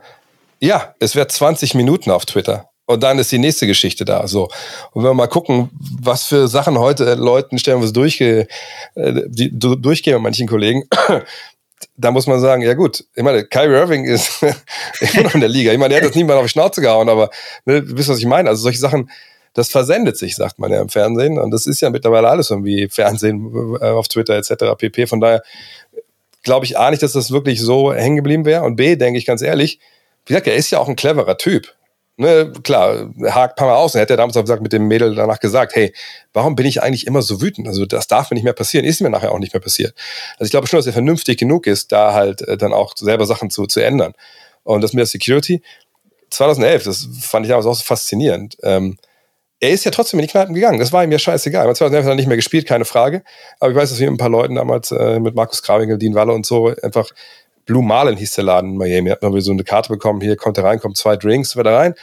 Da stand da halt Charles Barkley mit, mit ein paar Kollegen, die waren alle genauso breit wie er. Also in mehrerlei Hinsicht waren die breit und äh, der hat dann einfach da getrunken, einfach nicht in einem VIP-Bereich, weißt du, wo andere Leute hingehen von dem Status, um sich da an einem Tisch zu setzen und da einsam ihren Wodka zu trinken, sondern der war wirklich dann a man of the people. Und wenn ich erinnere, das Dream Team kommt dann auch zu äh, Barcelona und so, während die anderen sich da einschließen oder ihren Luxus-Suites, äh, ist er halt auf den Rahmenplatz unterwegs. So. Und das, das wird, der, das wird immer bei dem so sein, glaube ich. Ähm, und das, das wäre dem auch egal, wenn das mit Social Media und so ist. Weil ich meine, sind wir auch mal ehrlich, hat sich denn für ihn so viel geändert? Ich meine, er ist weiterhin ein, ein, ein, zum Beispiel im Basketballbereich ein Weltstar. Wenn er irgendwo hingeht, Leute erkennen ihn sofort. Ne? Also ob er jetzt nur noch selber spielt oder bei TNT sitzt, das ist ja soweit gar nicht voneinander entfernt, was so diesen Celebrity-Status angeht. Ne? Und, und die Sprüche sind auch nicht weniger markant geworden mittlerweile. Also ja, ja. die, die, die Schlägereien vielleicht weniger, aber was er zum Teil da von sich gibt, das hätte, wenn es nicht Charles Barkley wäre, wahrscheinlich auch heute schon bei einem anderen einen handfesten Skandal gegeben. Das stimmt vollkommen. Äh, das darf man nicht vergessen, dass Charles Barkley ja nicht wie andere nach seiner Karriere von der Bildfläche verschwunden ist, sondern eigentlich präsenter ist denn je. Und bisher hat es ihm äh, ist ihm immer vergönnt geblieben. Da hast du vollkommen recht. Das stimmt, wenn man das so betrifft, äh, betrachtet. Ähm, aber das wird halt auch wieder, glaube ich, so die Frage nach dem, ist es wirklich so, weil Charles Barkley normal ist oder weil man es ihm halt einfach verzeiht, weil er so ein verdammt cooler Typ ist?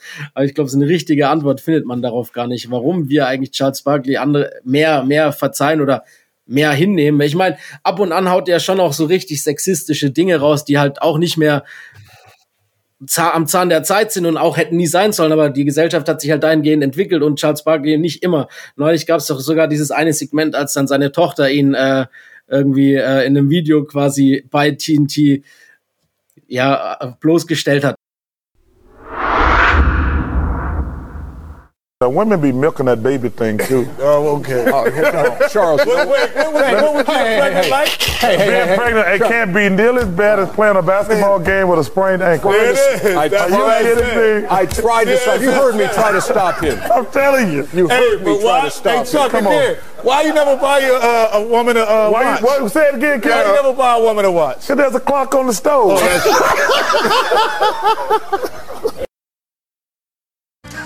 Oh, and uh, that leads us into our final question, which comes from someone you'll recognize, Chuckster.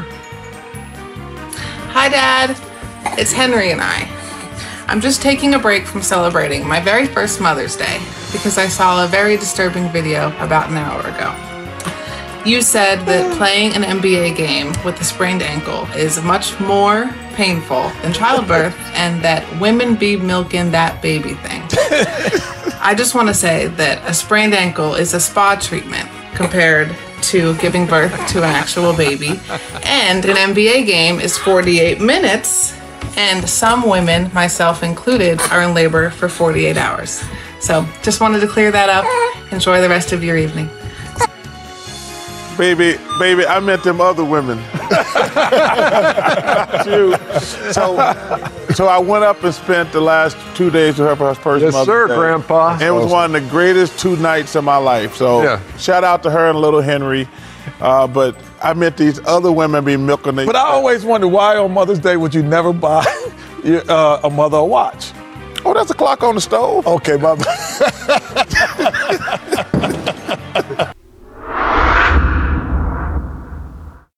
Aber, aber das ist dann halt auch wieder als witziges Segment verpackt worden. Weißt du, es geht halt im Endeffekt um so eine sexistische Aussage und dann wird seine eigene Tochter eingeladen, aber man macht einen Skit draus, der lustig ist. So, das, das zeigt eigentlich alles, was, was Charles Barkley ist, oder? Aber ich glaube, das ist aber auch, weil man eben weiß, das ist ein Spruch, das ist keine Meinung. Weißt du, was ich meine? Wenn er Ja, hat er ja. manchmal gesagt, ich muss meiner Frau keine Uhr kaufen, die hatte äh, die Uhr überm Herd. Ja, so, so. Sachen. Ne? Das, das sind natürlich äh, Sprüche. Natürlich, wenn man das schwarz auf weiß liest, kann man sagen, es ist sexistisch, bla bla bla, man kann sich da empören. Aber wenn die Person, die das gesagt hat, das eben tongue in cheek sagt, wie Amerikaner das nennen, das ist so ein bisschen, ey, es ist ein Joke gewesen, so, ne? Und das setzt man bei ihm, glaube ich, auch oftmals voraus, was ja oftmals auch stimmt. Ähm, dann finde ich auch, dann gibt es auch nicht so viel zu empören. Na klar, wenn jemand das, das sagt, das ist meine Meinung, muss man sagen, ja, dann äh, viel Spaß im 18. Jahrhundert. Aber ne, das ist ja bei ihm nicht so. Von daher, das ist, glaube ich, der, der große Grund, dass er einfach ein, Jokester ist. Ja, stimmt. Auch, auch diese, diese Sache damals beim All-Star-Game, als er äh, in die Mikrofone gesagt hat zur Presse, I hate white people, so, ne? Ähm, er hat ja eine weiße Frau und, und alles und ist ja, auch bei ihm ist es halt einfach klar, dass es halt einfach dann immer nur so Charles Barkley-Spruch halt ist, das stimmt. Ja, wie damals, als er, da- als er da seine Karriere beenden muss und sagt, ja, das ist genau das, was Amerika braucht. Noch ein weiter arbeitsloser Schwarzer. So, so halt. Also das ist einfach, ja. Und du sagst, es sind ja auch Sachen ich New dabei. York, ich habe eine Knarre. So, ja. Genau, genau. Es, es sagt ja auch viele Sachen, die, die einfach, äh, wo man sagt, ja klar, Mann, so ist es. Wie so eine, wie ich weiß, Christian nochmal dieses, es, eigentlich gibt es nur fünf, fünf Berufe. Polizei, Feuerwehrmann, äh, Krankenschwester, Arzt, ne? alles andere, ist- alles andere ist nicht wichtig.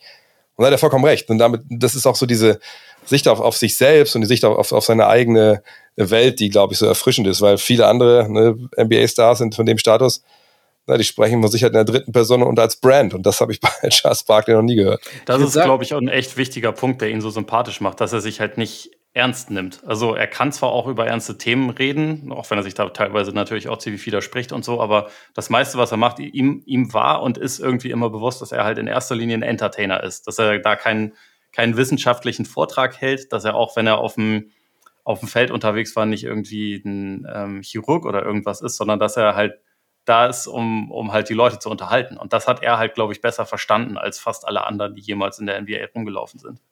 Und eine Parallele, ich, ich habe bei der Vorbereitung immer wieder, immer wieder gedacht, hey, der ist eigentlich wie Larry Bird. Nur Larry Bird hat eben irgendwann, es gibt, bei Larry Bird gibt es einen Punkt, wo er das ab. Ne, Wir haben genug Sprüche von ihm da erzählt, äh, in, den beiden Folgen, die wir mit ihm gemacht haben. Das waren ja keine Sprüche, die öffentlich irgendwie waren. Das war nicht in die Kamera und nicht in irgendein, was weiß ich, in irgendein Diktiergerät, sondern das waren eben Sachen, die dann nachher wie rausgekommen sind, Leute erzählt haben und so. Und bei Charles Barkley gibt's eben nicht diese zwei Welten, nicht Kabine und Spielfeld und, und Öffentlichkeit, sondern das ist alles Barclayland. Ne, das ist für ihn alles das Gleiche und er erzählt das alles.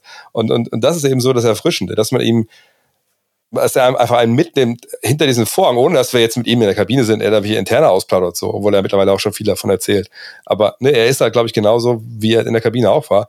Und das ist einfach so cool. Ja. Einfach ein ungefilterter Mensch. Und ich würde sagen, das passt ja. so gut rein, dass wir den ersten Teil der Barkley-Episode damit abschließen. Ole hat das vorgeschlagen und ich wollte das unbedingt aufnehmen. Du hast gerade schon Larry Bird angesprochen, da haben wir das gemacht, dass jeder von uns so seinen Lieblingsspruch den diese Person, in dem Fall dann Charles Barkley, rausgehauen hat über, über seine Karriere, dass wir jeder einen mitbringen. Ich habe mal mehr aufgeschrieben, falls sich das gleicht. Ähm, da gibt's ja auch echt genug und äh, das finde ich, das ist ein passendes Segment, jetzt nach diesem ganzen Eskapaden noch die Sprüche mit aufzunehmen, bevor wir den ersten Teil beenden. Ähm, dann würde ich sagen, Ole, du darfst mal anfangen. Du bist der Jüngste, du darfst mal anfangen. ja, ich, ich habe den gefunden und ich kannte den tatsächlich noch nicht, deswegen, deswegen nehme ich mal den. Christian is the strongest man in the NBA next year because all he's been doing all summer is carrying around the luggage for 11 guys. über, über, über Christian Leitner im Zuge des Dream Teams. Schon, bei manchen Leuten könnte man denken, das ist ziemlich gemein und bei Barclay ist es halt einfach ja, es ist halt Chuck, ist lustig. Ich lieb's. sehr, sehr ich ich habe ich hab einen echt neuen Spruch, den ich äh, gesehen hätte. Und ich habe mich so totgelacht. Ähm, da, als er, da wurde er gefragt, ähm, was denn sein Major, also was, was sein, sein Fach war, in dem er halt in Auburn halt äh, studiert hat. Und da hat er also bei, bei TNT war das und er gesagt, ja, Music Appreciation they played music and I appreciated that. so dass das halt im Endeffekt sein Unikurs war. Ne? Der hat Musik angemacht und er so, ah, appreciate that. Finde ich gut. Dann hat er halt dafür seine Noten bekommen. Weil das eben auch so, das ist ja auf einer Seite so, so, so einfach ein Spruch, wo man einfach lacht und dann aber natürlich auch diese zweite Ebene so, ja Mann, das war eben die Zeit, wo Jungs wie er im College die sind dann nicht großartig, wenn sie nicht wollten, zu irgendwelchen Seminaren gegangen, sondern die haben ihre Noten einfach gekriegt, weil sie ein bisschen Musik gehört haben. Und das fand ich einfach so mega ehrlich und mega cool. Das stimmt. Ich habe, äh, also es fällt natürlich immer schwer, da einen rauszusuchen. Ich habe mir, äh, du hast vorhin schon angesprochen gehabt, dass er ja auch mit Nike des Öfteren Werbung gemacht hat und auch Schuhe rausgehauen hat. Und äh, als neue Schuhe von Charles Barkley rauskommen, hat er gesagt, uh, These are my new shoes. They're good shoes. They won't make you rich like me. They will make you rebound like me, and they definitely won't make you handsome like me. They'll only make you have the same shoes like me. That's it. das fand ich so geil. Das ist auch ein Klassiker auf jeden Fall. Es gibt noch eine geile Sache. Also, vielleicht ist das, ich, das kann ich der Spruch über Charles, aber der beste Spruch, den ich so in Verbindung von Charles finde, den er nicht selber gemacht hat, weißt du, wie die Story kennt, 1984 ist er ja im Tryout für, für Team USA halt auch, ne, mit Jordan, Stockton, wie sie alle heißen. Und Bob Knight ist damals der Trainer, ne, dieser, dieser knorrige, super disziplinäre Coach halt der Indiana University. Und der wird natürlich an im Vorfeld gefragt, also sag mal, hattest du schon mal so einen fetten Spieler wie Charles Barkley oder sagt er, not for long. und natürlich schafft es Charles am Ende auch nicht ins Team. Und leider habe ich das nicht mehr gefunden, weil ich das Buch im Keller nicht gefunden habe, weil er sagt in seiner Autobiografie, Outrageous, die er nicht selber geschrieben hat, äh, da wird dieser, dieser ganze Diskurs nochmal genau, wie sich die beiden Charaktere es halt tierisch geben, halt auch die Sprüche und so. Das ist so geil, aber ich habe es leider nicht mitbekommen. Äh, das ist einfach, einfach mega geil. Ja, ich würde sagen, äh, dann machen wir hier den Cut nach Episode 1 und ins Episode 2 gibt es echt noch viel zu schauen. Äh, Phoenix das vielleicht beste Jahr oder die besten Jahre seiner Karriere davor noch, du hast angesprochen, 84 war er nicht dabei, dafür 92, als dann das Dream Team geboren wurde. Ähm, also Charles Barkleys Karriere geht weiter und äh, darüber sprechen wir dann in Teil 2. Chuck Daly said to me one time, he's Charles, I want to talk to you after practice. I'm like, uh oh, what I do now? And he says, I just want to tell you something. He says, I've been coaching the NBA a long time, and you're the second best basketball player I've seen. And I says, wait, there's somebody better than me? He says, Michael Jordan. I said, Michael Jordan just got help. I'm, and uh, but I tell people that's the greatest compliment I've ever gotten in my life.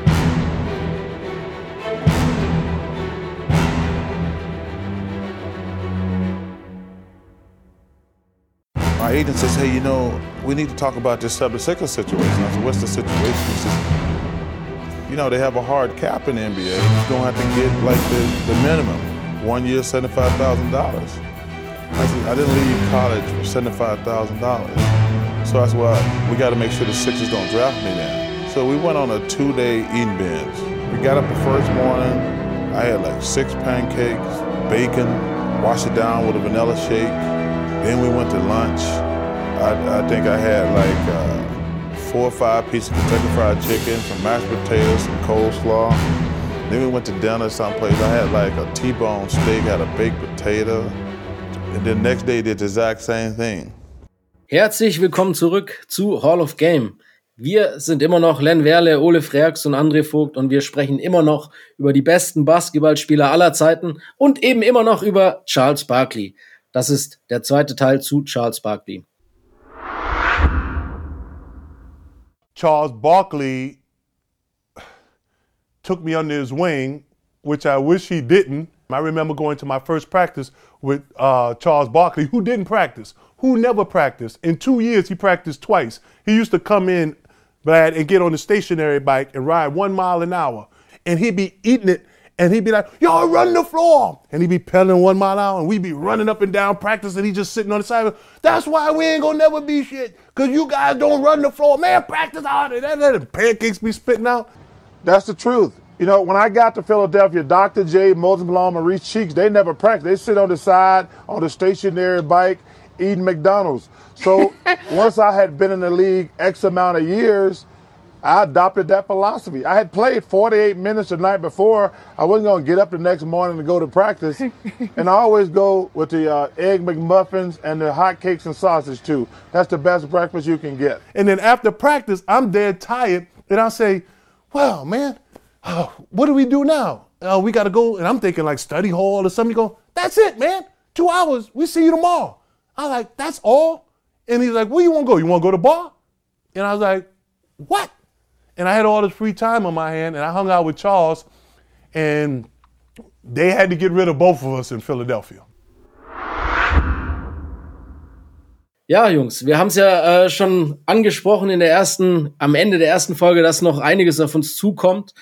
Äh, wir haben den Trade nach äh, Phoenix angesprochen, aber bevor dieser Trade überhaupt zustande kam, gab es eigentlich einen Trade Charles Barkley zu den Los Angeles Lakers, der im Endeffekt dann nicht durchgegangen ist, weil die Phoenix, äh, Philadelphia 76ers noch ja, kalte Füße bekommen haben. Ähm, Ole, ist es ein wichtiges What-If, wenn Barkley zu den Lakers gekommen wäre, oder ist es egal, weil du gesagt, weil wenn man sagt, das Team, naja, auch mit Charles Barkley ein großes Fragezeichen.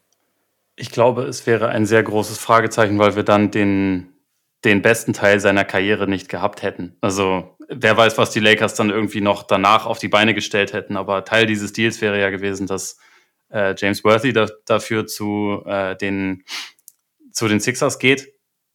Wie es bei Magic gelaufen ist, wissen wir. Also zu dem Zeitpunkt, ähm, dass dessen äh, wichtigster Teil seiner Karriere da, also ich, ich habe die genaue Timeline nicht im Kopf, ob er schon seine Diagnose da hatte oder ob das kurz davor war. Jedenfalls hätte es keine Neuauflage von Showtime mit den beiden gegeben und dann hätte Barclay halt seine Ich bin ziemlich alleine Nummer statt in Philly bei den Lakers durchgezogen. Ne? Und stattdessen ist er zu, halt ein bisschen später zu einem Team gekommen, das halt einfach schon richtig gut war. Also die Suns haben im Jahr, bevor er dahin kam, durch 53 Siege geholt. Also das war wirklich und vor allem auch über mehrere Jahre auch schon Playoff-Serien gewonnen und so. Das war jetzt kein, keine Laufkundschaft und halt überhaupt nicht zu vergleichen mit der Situation, auch wenn es halt lustig ist, wie er das so rückblickend erzählt natürlich, weil er, er natürlich dann sagt, ja, Lakers hätte ich voll geil gefunden. Ich habe das an dem Tag gehört, habe mich erstmal betrunken und dann haben sie irgendwann gesagt, doch nicht und dann musste ich betrunken, äh, betrunken spielen und all solche Sachen. Und naja, ich glaube, es ist besser gelaufen für ihn, oder? Also eigentlich ziemlich eindeutig. Ja. Ich meine, Portland war, glaube ich, auch noch äh, in der Verlosung. Ne? Weiß man natürlich nicht, wie da ein Deal ausgesehen hätte.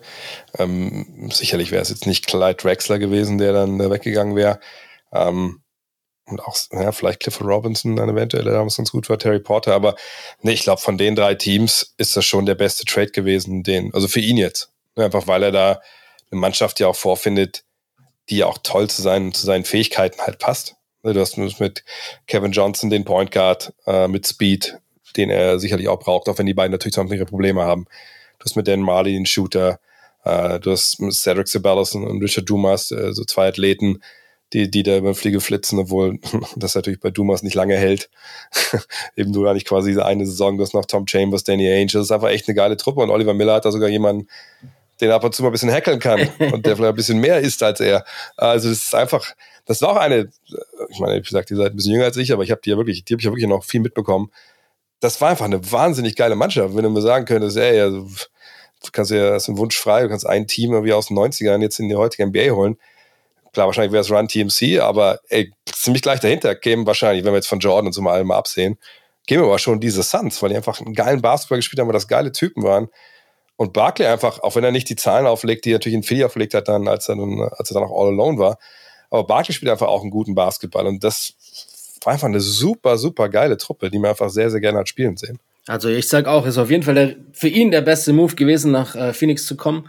Ähm, wo er dann eben auch gelandet ist, anstatt bei den Lakers. Und ja, äh, das, die Timeline wäre so gewesen, dass Magic schon äh, seine HIV-Erkrankung verkündet hatte, als Barkley zu den Sixers gegangen wäre. Ähm, da hat Barkley ja dann auch noch berühmterweise diesen, diesen Spruch rausgelassen, als sich dann so viele auch dann gegen äh, Magic gewandt haben. Und er einer der wenigen war, der quasi Magic unterstützt hatte, weil es ja auch im Endeffekt damals ein Freund von ihm war. Äh, da hat Charles dann, glaube ich, auch gesagt, we're just playing basketball. It's, it's not like we're gonna go out there to have unprotected sex with Magic. Als einer der wenigen. Aber jedenfalls ist er dann eben zu den Phoenix Suns gedraftet worden und das war ein richtig passables Team. Aber bevor wir dann erstmal jetzt auf die Suns eingehen und auf das beste Jahr, Fragezeichen wahrscheinlich, Ausrufezeichen, ja, seiner Karriere, äh, werfen, war noch äh, so ein Event in Barcelona 1992. Ähm, und Charles Barkley du hast es in Teil 1 schon angesprochen, André, war halt dann nicht wie die anderen äh, in ihren Hotelzimmern verbarrikadiert, sondern Charles Barkley war wie Charles Barkley ist und ist eben Las Ramblas rauf und runter gelaufen und hat Trauben von Menschen angesammelt, hat obdachlosen Frauen hunderte Dollar zugesteckt, wie man äh, überliefert äh, erzählt bekommen hat und hat sich äh, dort feiern lassen. Everybody always had the same question. How much of a an ass is Charles Barkley. Hey, Jack, when am I going to be on the cover of Sports Illustrated for this stuff? I should be on the Dream Team cover. And then every time you'd go spend time with him, you know, you'd just realize that he was the most enjoyable act, not only in all of sports, but possibly in all of pop culture. Sometimes I dream that he is me. I just want to be like Chuck, I mean Mike. So Barkley strolled Los Ramblas, a man of the people if ever there was one. Man, I walked up and down the Rumbles every night, and the people were fantastic. They all wanted autographs and wanted to take pictures. We could be inside the hotel. Soon we heard the big roar. We said, there go Charles. so Charles would be walking, and then thousands would be following him everywhere he went. You know, he was the Pied Piper. Charles would go over to the village and like find the Angolan players and hang out along the Ramblas at night. He was the most memorable person of the 1992 Olympics. Aber halt auch abgeliefert äh, ist, hat Team USA, das ja wirklich die größte Ansammlung an Talent eines Basketballteams aller Zeiten war, äh, damals auch ähm, angeführt, die meisten Punkte, ich glaube 18 Punkte pro Spiel aufgelegt, während äh, mit absurden Quoten, also er war absurd effizient bei dem Turnier. Ähm, hat natürlich auch seine Charles Barkley typischen Eskapaden gehabt, äh, Angola, sag ich mal jetzt nur so als Stichwort. Ähm, aber das war, glaube ich, wirklich so ein Ding, zumal natürlich ähm, diese 92er Olympiade Basketball nochmal weltweit auf ein ganz anderes Podest gehoben hat, eben durch dieses Dream Team. Ähm, war aber auch dann der Moment, wo Charles Barkley dann vom nationalen Superstar zu einem internationalen Superstar gereift ist ähm, und der einzige, den man anfassen konnte. Was glaubt ihr, was das ähm, auch mit Charles Barkleys Selbstvertrauen gemacht hat? Jetzt gerade diese Olympiade mit Hinblick dann was auf das Jahr später äh, mit ihm und seiner Rolle in, in Phoenix passiert. Also ich glaube, dass Barclay, ähm, also ich glaube nicht, dass er irgendwann mal zu wenig Selbstvertrauen hatte ja, in seinem Leben. Aber ähm, ich glaube, ganz ähnlich wie es heute auch ist, wenn, wenn, wenn Jungs da im Team USA spielen ähm, und du dann mit wirklichen Superstars zusammen spielst, mit dem du vielleicht vorher nicht viel Berührungspunkte hattest, du misst dich halt mit dem jeden Tag im Training und damals, ne, kennt ihr alle die Geschichten um diese legendären Trainingseinheiten, dieses legendäre Trainingsspiel damals ne, mit Team Magic und Team Jordan. Und, und er ist ja Teil davon. Und ich glaube schon, dass äh, ihm das auch natürlich nochmal noch mal einen Push gegeben hat, vielleicht. Äh, auch vielleicht so in Richtung, ach guck mal, so arbeiten die, etc. Ähm, aber ich, ich denke nicht, dass er das großartig sogar gebraucht hätte, aber es passt ganz gut zusammen, dass er erst das hat und dann hat er halt dann ähm, die, die erste Saison in Phoenix. Ich finde es einfach, ich fand es damals ehrlich gesagt Wahnsinn, wie er sich gegeben hat. Er war ja auch dann im Jahr drauf, glaube ich, dann 93 in München bei der McDonald's Open und hat sich da auch eben auch, weiß nicht, dass er aufgetreten damals, werde ich nie vergessen, weil es muss, muss wahrscheinlich Jump Run gewesen sein. Und dann hatten die Chris Welpe eben auch da, ich bin schon mal schon im ersten Teil erwähnt hatte, der ja auch damals als Rookie bei den Sixers war. Und der hat ihn dann so ein bisschen interviewt und ne, Barkley, der, der wusste auch klar, wer das ist und so, haben sie gequatscht und dann, dann haben die auch ein bisschen gekabbelt sich on air, so, ne, und hat irgendwie äh, Chris Welp nur irgendwie gesagt, weil Barkley hatte so eine fette, was ich glaube, eine Rolex, ja, ich kenne mit Uhren nicht auch so eine fette Uhr gehabt und er so, Chris Welp meinte, ey, this is I don't need. Und dann zeigte ihm Barkley nur so auf die, keine Ahnung, die Swatch, was immer halt Chris Welp hat und er so, this is I don't want. Nur solche Sachen halt, ne? Und der war einfach, wir sind auch da, genau wie die Länder gesagt hat, das war so ein Typ zum Anfassen, wo du dachtest, Alter, geil, ne? Sagt, ein Jordan verbarrikadiert sich da in seinem Hotelzimmer auch sich vollkommen, ne? Nachvollziehbar, keine Frage, mal der Last Dance gesehen. Ähm, aber er ist halt der, der da rausgegangen ist, der, der eben nicht da war, um Schuhe zu verkaufen äh, und der nicht irgendwie so, irgendwelche Logos abgedeckt hat, weil das schlecht für seine Brand war, sondern der wollte einfach Basketball spielen, der wollte eine gute Zeit haben und auch, ich meine, klar, dass er dem einen Typen von Angola da äh, den Ellbogen in die Brust gibt. Das war natürlich nicht so schön, aber es ist immer auch irgendwie Basketball. Gleichzeitig so ein Spruch wie auf der Pressekonferenz auf die Frage, was er über Angola weiß. I don't know much about Angola, but Angola is in trouble. Das ist einfach auch so unglaublich geil. Halt, ne? Und äh, ich kann das vollkommen nachvollziehen, dass die Leute ihn einfach unglaublich geliebt haben und dass er danach eben auch, ich, ich glaube auch, dass die Godzilla-Werbung kommt, glaube ich, danach, ne? Wenn ich mich nicht richtig erinnere, ähm, das einfach so, so ein Phänomen wird und dann das auch, vor allem blick mal, wo das alles hinführt. Ne? Also dadurch wird er ja wirklich dann noch zu so einem, so einem weltweiten Star, sag ich mal, wie natürlich auch viele vom Dream Team, aber vielleicht ist er auch nur deswegen dann auch auf dieser Tour durch Deutschland, wo er dann gegen Nowitzki spielt mit Pippen und auf einmal Nowitzki entdeckt. Also das sind ja alles so Sachen, die so Hand in Hand gehen und ähm, ich glaube auch Barclays äh, Auftreten da bei, bei Olympia da streicht nochmal eine Sache. Also man kann es nicht oft genug sagen, dass dieses Dream Team einfach für den Weltbasketball das Beste ist, was, was jemals passiert ist und was jemals passieren wird, aller Wahrscheinlichkeit nach, weil das einfach das, das den ganzen Sport weltweit aus einem gewissen Dornröschenschlaf reißt. Und auch dafür ist natürlich Charles Barkley also zum großen Teil mitverantwortlich, mit der Art und Weise, wie er da halt auftritt, auf und abseits des Feldes.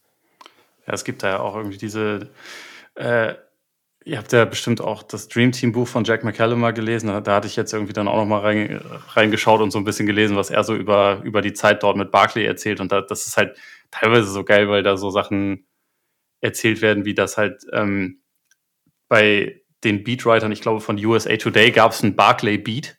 Also von Leuten, die den halt den Tag über und vor allem den Abend verfolgen sollten. Es war immer ein Reporter und Barclay wusste das natürlich, hat ihm aber nie gesagt, wo er hingeht, sondern ist halt immer der hat sich irgendwie so ein bisschen davon gestohlen und ist dann halt einfach los und hat sein eigenes Ding gemacht. Also was wir vorhin auch meinten mit ähm, Bodyguards und so, das wollte er nicht. Und damit hat er auch USA Basketball ziemlich verärgert, dass er das halt einfach nicht wollte. So, äh, er hat das einfach irgendwie nicht so richtig akzeptiert, sondern hat halt irgendwie sein Ding gemacht.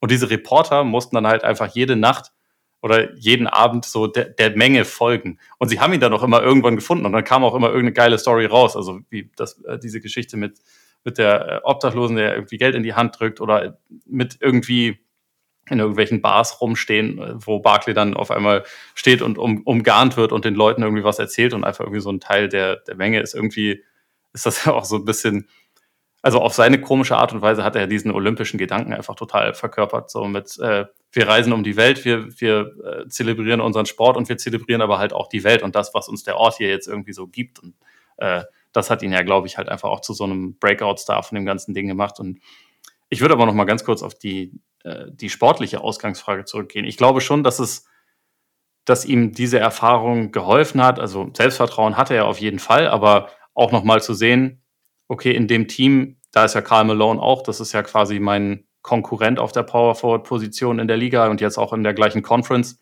ich habe mich ja gegen den durchgesetzt. So, ich bin der, ich bin der Starter. Er sagt ihm ja auch, ich bin der neue Sheriff in der Stadt. Äh, ich glaube, das hat ihm so für sein Selbstverständnis geholfen und auch so für sein Standing in der Liga. Und andererseits, und das ist halt der banale Punkt, einfach das Training mit den anderen. Also er hat natürlich auch während der Zeit in Barcelona und auch die äh, sonstige Zeit im Sommer teilweise natürlich seine äh, seine Drinking-Touren gemacht und so. Aber er hat halt auch einfach Basketball gespielt und hat halt häufig gegen Leute wie Jordan gespielt, wollte sich da nicht blamieren und hat sich dadurch fitter gehalten als in anderen Jahren. Und ich glaube, das hat schon sehr großen Unterschied gemacht, wie er dann halt auch in diese Saison gekommen ist bei den, bei den Suns. Also, dass er halt einfach nicht irgendwie erstmal sich so quasi in Shape spielen musste oder irgendwas, sondern dass er halt einfach schon fast auf Betriebstemperatur da ankam und halt einfach was zu beweisen hatte. Es kam sehr viel zusammen natürlich, also er war auch sauer und war jetzt in einer neuen Situation und so, aber äh, ich, ich, glaube, der, der Part ist schon irgendwie ganz gut dafür gewesen, dass halt dann gerade ausgerechnet diese Saison dann startet für ihn. Ja, muss man auch sagen, dass ähm, ich, ich finde es immer noch faszinierend, wenn man einfach Michael Jordan kennt und halt auch weiß, dass er quasi der Kopf des Dream Teams auch war und sein wollte. Und dass trotzdem Charles Barkley mit fast vier Punkten Vorsprung Team USA im Scoring angeführt hat. Wobei er ja auch immer von sich, wir haben es im Teil 1 angesprochen, eigentlich mehr äh, Augenmerk auf den Rebound gelegt hat als auf Scoring. Aber, aber die Gegner waren einfach so hilflos mit dem, was Charles Barkley, ich meine, die waren mit allem hilflos. Die haben mit wie viel 40 Punkten im Schnitt jedes Spiel gewonnen. Natürlich war jeder Gegner hilflos, aber bei Charles Barkley war es dann teilweise noch extrem hilflos, weil sie gar keine äh, Chance hatten, ihn zu stoppen. Und äh, ja, dann blicken wir eben auf die schon viel angesprochene Saison 1993. André hat vorhin schon das Team vorgestellt.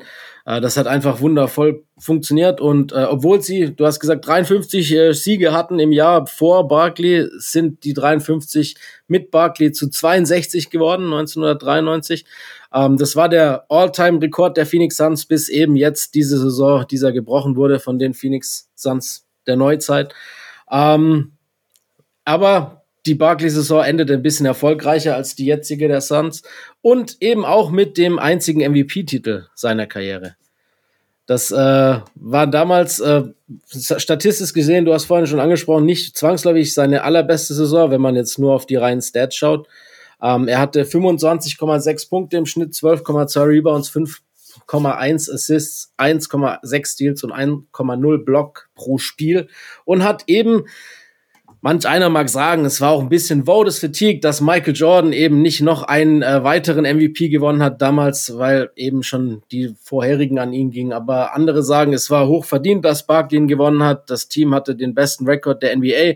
Charles Barkley hat das Team, das davor schon gut war, eben nochmal in neue Sphären geführt und äh, vielen ist dann auch noch so ein bisschen mitgeschwungen, dass äh, drei Jahre zuvor Charles Barkley den MVP nur haarscharf verpasst hat, als äh, Magic Johnson ihn gewonnen hatte und auch als einziges Mal in der NBA-Geschichte, dass ein Spieler mit mehr First äh, Place Votes, in dem Fall Barkley, als der eigentliche Gewinner nicht den Titel gewinnen konnte. Also Barkley hatte die meisten Erstplatz-Votes für den MVP 1990, aber hat ihn eben nicht gewonnen, weil er ganz knapp outgeedged wurde durch die anderen Stimmen. Ähm, dann hat er ihn eben gewonnen, dann halt nicht gegen Magic, sondern gegen Michael, ist ja trotzdem illustre Gesellschaft so oder so. Ähm, rückblickend, wie steht ihr zu dem Award? Jetzt einfach nur mal kurz auf den Award projiziert. Glaubt ihr, Voters Fatigue, glaubt ihr einfach hochverdient, auch rückblickend als Gesamtpreis seiner Karriere? Also ich bin froh, dass er einen gewonnen hat. Einfach weil Charles Barkley ein äh, überragender Typ war und äh, ich es ihm sehr gönne und denke, rückblickend Jordan oder auch Hakim hätten den Award locker genauso gut gewinnen können und wahrscheinlich sogar vielleicht ein bisschen mehr verdient gehabt.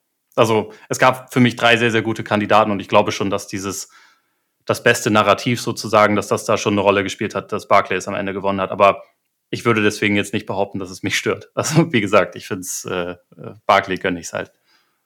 Wenn es jetzt Karl ja. Malone gewesen wäre, das wäre was anderes. Ich wollte gerade sagen, auf die Dynamik müssen wir nochmal mal sprechen kommen. Nee, ich, ich denke auch, dass vor allem, wie gesagt, nachdem das wie 1990 da gelaufen ist, ich meine, das ist ja auch nicht schlimm, wird ja, ist, ja, ist eine Abstimmung, ist ja nun mal so. Ähm, die läuft, wie sie läuft, aber irgendwo hätte er einen verdient gehabt. Und das fühlt sich richtig an, dass er einen gewonnen hat. So.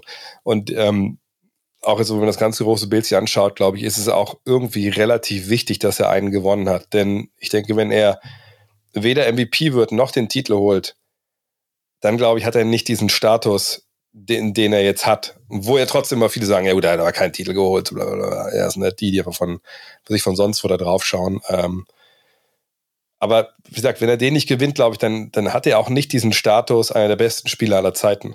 Sondern ist halt ne, ein Good Stats, Bad Team Guy für, für einen großen Teil seiner Karriere. Und das, das wird ihm ja nicht gerecht. Das wird auch seiner, seiner Spielweise nicht gerecht, in der wir, wo wir in Teil 1 schon viel drüber gesprochen haben.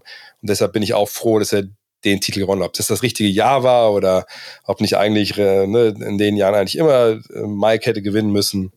Hey, whatever. Ne, dafür wird ja abgestimmt. Aber ich, ich finde, es ist gut und richtig, dass er einen gewonnen hat und auch vollkommen verdient. Ja, ich finde es auch gut, dass es eben dann zur Not sowas gibt, wie so ein Votes Fatigue.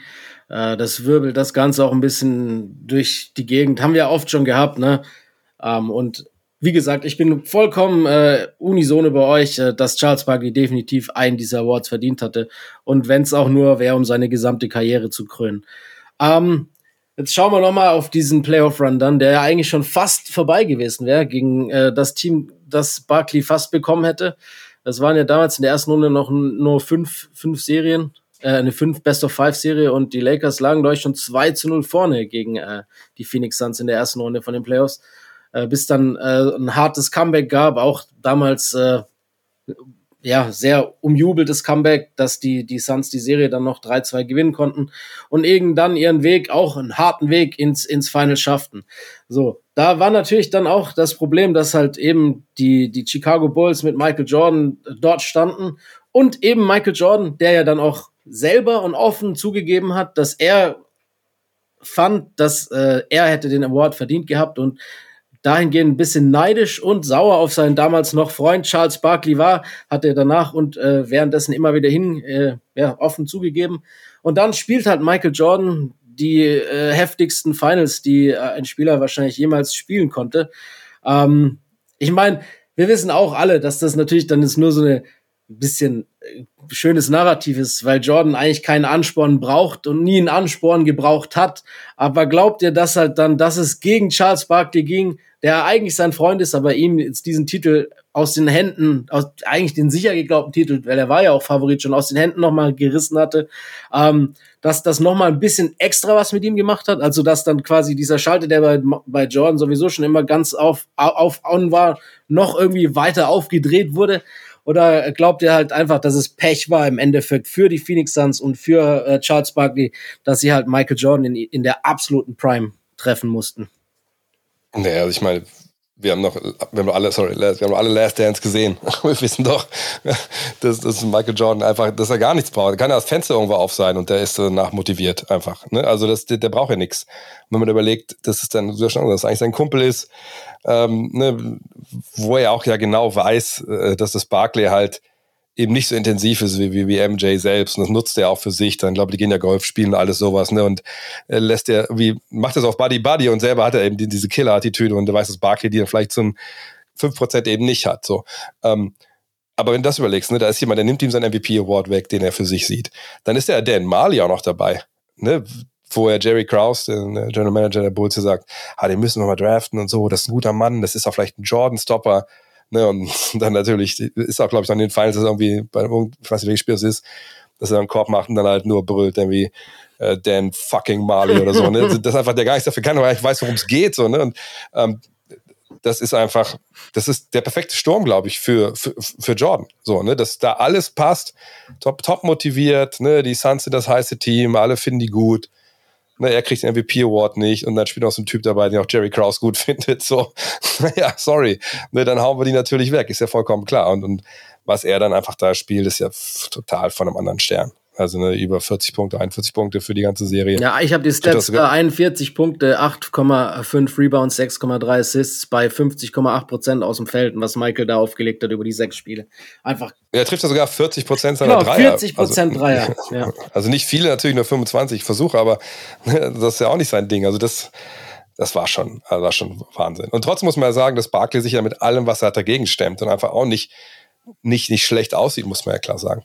Ja, ja. eben also er nimmt das Duell auf jeden Fall an, aber also ich glaube, bei Jordan, A, Motivation, kein Problem, weil sowieso Psychopath genug, das, das war nie ein Problem, aber ich glaube, in der Serie kam dann auch noch hinzu, dass er so wahrscheinlich auf seinem, also vielleicht auf seinem athletischen Apex war und einfach niemand von den Suns ansatzweise vor ihm bleiben konnte und sie dazu dann halt auch jetzt nicht wirklich äh, Rim Protection oder irgendwas hatten. Also der konnte halt einfach immer zum Korb gehen und da abschließen. Und ich meine, Jordan hat gegen jedes Team ja überragend ausgesehen und hat äh, hat in den 90ern sowieso alles platt gemacht, was ihm in, in, in die Quere gekommen ist. Aber dieses Suns-Team, die hatten einfach nichts, womit sie ihn hätten verteidigen können. Und also der, designierte Jordan-Stopper. Marley hat zwar, glaube ich, ein All-Defensive Second Team erreicht oder so, aber der hat während den, während den Finals auch selber gesagt, ja, ein Crossover, da kann ich, da kann ich nicht vor ihm bleiben.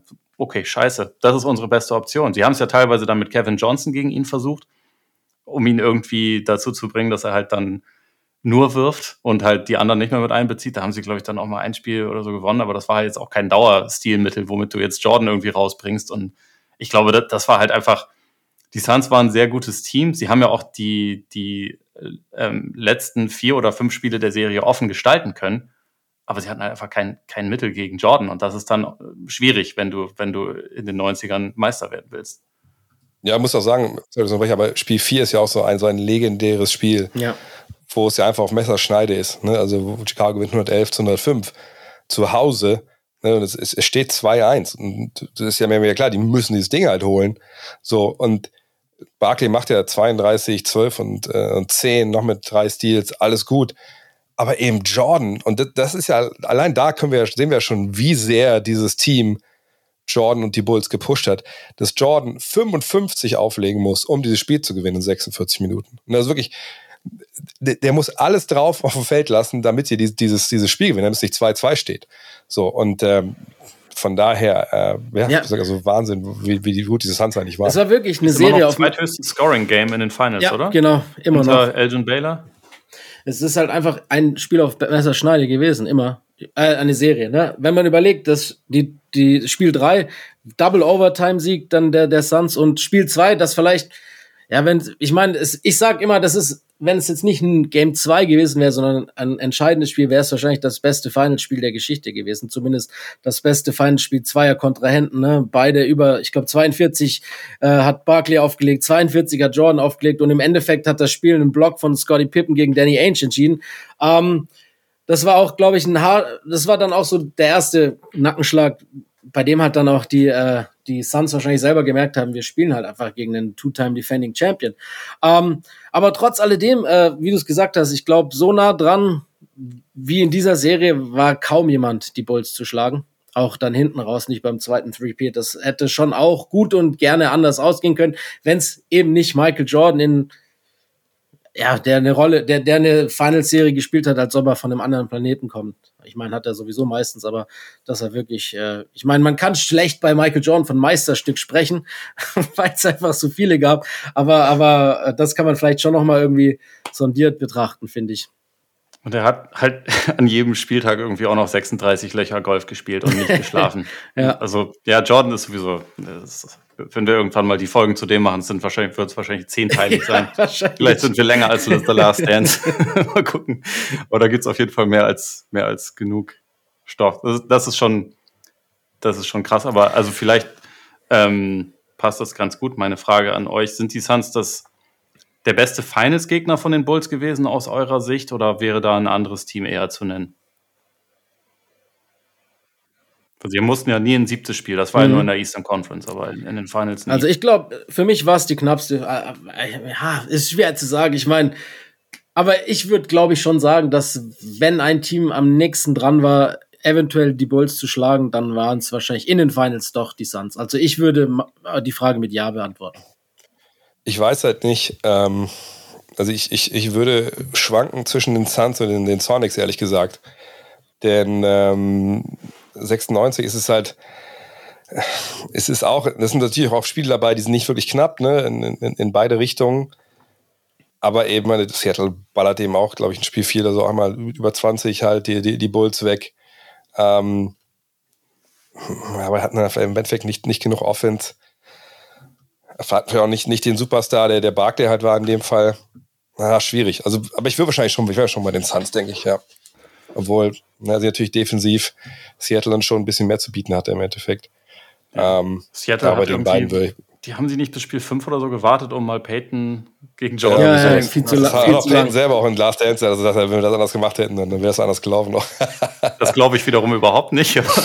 da hat er dann Jordan auch gelacht, ne? War das nicht auch dann dieser ja, genau. ja, genau. wie, wie, siehst du das selber, Ole? Ich, ich tendiere auch zu den Suns. Also ähm, ich glaube vor allem, dass von den, von den ganzen Stars, die die den Bulls so entgegengetreten sind in den Finals. Ich glaube auch, dass Barclay am ehesten mit dem Selbstverständnis von jemand gespielt hat, der sich quasi auf Augenhöhe bewegt hat, also der nicht vor diesem Moment zurückgeschreckt ist. Er, er konnte ihn am Ende nicht besiegen, er hat es ja auch am Ende gesagt, das war das erste Mal in seinem Leben, dass er feststellen musste, jemand ist im Basketball besser als ich. Ähm, also das hat er, das hat er ja ehrlich gesagt, aber er, er, hat ja in dieser Serie einfach krass abgeliefert. Und wenn man das jetzt beispielsweise mit, mit Malone vergleicht in, in den beiden Utah-Serien, das habe ich da nicht so gesehen. Dre, du hast es mit, mit den Sonics schon gesagt, so dieses, da, also das war natürlich auch ein total geiles Team und ich will die jetzt auch gar nicht irgendwie schlecht reden oder so, aber so dieser, dieser Typ, der irgendwie Jordan gegenübergetreten ist und gedacht hat, okay, ich, ich, ich kann das jetzt irgendwie ähnlich abliefern wie du und mal gucken, wenn die anderen mitmachen, dann können wir die Serie vielleicht sogar gewinnen. Weiß ich nicht. Das, das war bei den Suns, glaube ich, am ausgeprägtesten. Sie haben halt irgendwie den Start in die Serie einfach quasi war ein bisschen verhauen. Zweimal zu Hause verloren, ne? Das ist halt, das, das darf dir halt nicht passieren, wenn du die Finals gewinnen willst. Aber du hast schon recht, äh, das war auch der einzige Spieler, der Jordan so gegenübergestanden ist. Und du hast gesagt, das war dann wieder was, was Barkley sympathisch gemacht hat und alle sind drauf aufgesprungen, weil es auch geil ist. Dann er sagt, ja, ich hab, ich bin hergekommen äh, als MVP und habe halt gedacht, ich wäre der beste Spieler der Welt und musste feststellen, dass ich es eben nicht bin. Ist halt schon noch eine coole Aussage, dann das zu treffen. Und im Endeffekt war er halt wahrscheinlich auch in diesem Moment der zweitbeste Basketballspieler der Welt. Ähm, Hakim hat da auch noch ein Wort mitzureden. Okay, bin ich, bin ich absolut fair. Aber einer der besten Spieler der Welt, so. Und es gab halt diesen Michael Jordan. Aber das bringt uns eigentlich dann auch schon für mich zu einem viel größeren What-If als diese Finals, sondern die darauffolgenden zwei Jahre in den Playoffs. Also das nach nach den Finals, wir wissen alle, wie es weitergeht. Michael Jordans Vater wird umgebracht. Michael Jordan äh, wendet sich erstmal vom Basketball ab, spielt Baseball und so weiter und so fort. Das sind einfach alles Dinge, die wir dann, wie Ole schon gesagt hat, in den 24 Teilen Michael Jordan alle ansprechen werden. Ähm, aber die zwei darauffolgenden Jahre, das Team der Suns bleibt weitestgehend zusammen äh, und spielt auch weitestgehend sehr gute Regular Seasons und trifft dann zweimal in den äh, Playoffs auf die Houston Rockets, die ja beide Male quasi sie schlagen, nachdem die Suns aber schon eine große Führung hatten. Ähm, einmal 2 zu 0 und einmal 3 zu 1. Äh, beides mal Best of Seven Serien. Beides mal eigentlich schon fast ausgesehen wie der klare Sieger. Im Endeffekt wissen wir, es kam anders. Ähm, sieben Spiele haben die Houston Rockets dann gebraucht, sind beides mal weitergezogen und haben eben beides mal im Endeffekt den NBA-Titel gewonnen in den zwei Jahren, in denen Michael Jordan eben nicht in der Liga war. So, das ist eigentlich meiner Meinung nach ein viel größeres What-If oder ein viel größeres, ja, ich meine, Schwert des oder Damoklesschwert, das über der Karriere Charles Barkley hängt, dass sie eben diese zwei Führungen so verspielt haben gegen den späteren Champion, weil sonst sind wir ehrlich, äh, wäre wahrscheinlich mindestens eins der beiden Jahre mit Titel für äh, Phoenix ausgegangen. Oder oder seht ihr das anders? Puh, ist immer schwer dann äh, zu sehen, wie hätten sie es gegen die anderen äh, gespielt. Ähm, aber klar, ich meine, das waren die Jahre ohne Jordan und ähm, glaube ich gerade das Jahr 95 ist es, glaube ich, nur, ich gucke mal kurz mal nach, wo sie, ah ja, genau, wo sie da im siebten Spiel, wo sie einfach, äh, wo sie 114 zu 115 verlieren, ja. ne, wo Kevin Johnson 46 Punkte auflegt. Ähm, Barkley selber jetzt nicht punktemäßig brilliert, äh, aber ne, neben dann 18 Punkten 23 Rebounds halt greift, aber auch sieben Turnover hat das ist wahrscheinlich das, das Spiel, was sie gerne zurückhaben wollen würden. Aber hätte es dann im Endeffekt dann, dann gereicht für, für einen Titel? Ja, ich meine, gut, aus, aus dem Osten kam jetzt auch nicht unbedingt äh, die absoluten, äh, es war nicht die Murderous Row, die da gewartet hat. Ja, wahrscheinlich ist das das Jahr, ich würde sagen, 95 das Jahr, wo sie es dann wahrscheinlich leicht gewonnen hätten. Auf der anderen Seite ist schwierig. Solche Sachen finde ich immer sehr, sehr äh, schwer zu beantworten, halt im Endeffekt. Ich finde halt, ja, also ich persönlich. Es ist halt passiert, sorry, wie es passiert ja. ist. Ne? Ich finde halt, dass sie an, in diesem Jahr nach den Rockets oder mit den Rockets zusammen, für mich waren sie klar das beste Team. Äh, Gerade diese 95er-Saison. Ich glaube, egal was da noch gekommen wäre, ähm, so wie dann die, die Rockets gewonnen haben, hätten halt dann die Suns an ihrer Stelle das auch gemacht. Aber, sie, aber klar, also, es ist halt ein Fragezeichen. Das ist ein What If. Wir können es natürlich nicht beantworten.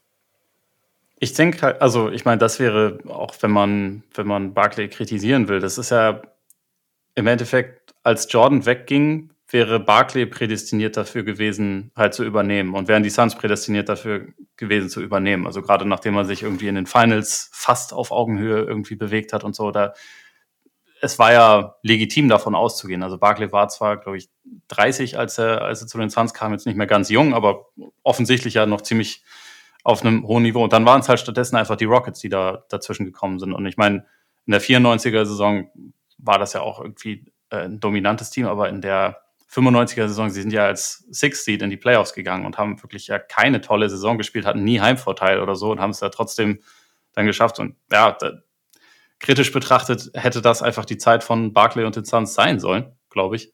Ähm, rückblickend ist es halt gefühlt haben Barclay und Kevin Johnson es nie geschafft, gleichzeitig auf dem höchsten Niveau abzuliefern. Also, Dre, du hast ja die 46 Punkte angesprochen von, von Johnson, die er in dem Spiel 7 hatte.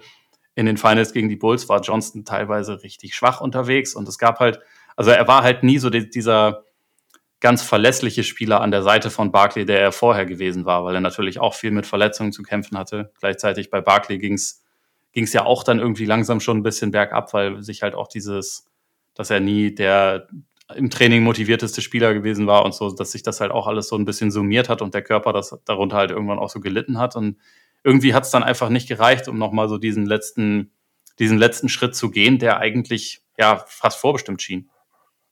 Aber kann ich einmal was reingrätschen? Aber ich glaube, man kann es fast sogar runterbrechen auf, auf eine, eine ganz äh, äh, simple Art und Weise, ne? warum es eben nicht, nicht reicht, dann auch diese beiden Male gegen Houston der beste Spieler hat jeweils diese Serie gewonnen. Ja. Und der beste Spieler ja. ist Hakim Olajuwon. Und ich glaube, was wir auch sagen müssen, jetzt greifen wir vielleicht ein bisschen vor am Ende, ne, wo wir, wo wir Barkley einordnen. Aber ich glaube, ich spreche für alle, dass ich sage, Hakim ist halt schon nochmal auf, auf seinem höchsten Niveau, was er in den beiden Jahren äh, durchaus natürlich auch, auch zeigt, ist er schon nochmal eine, eine halbe Stufe über über Charles äh, in, in, allen Belangen. Natürlich ein unglaublich viel besserer Verteidiger, ne, der ein ganzes Team ne, verankern kann defensiv, was Charles natürlich gar nicht in der Lage ist zu tun.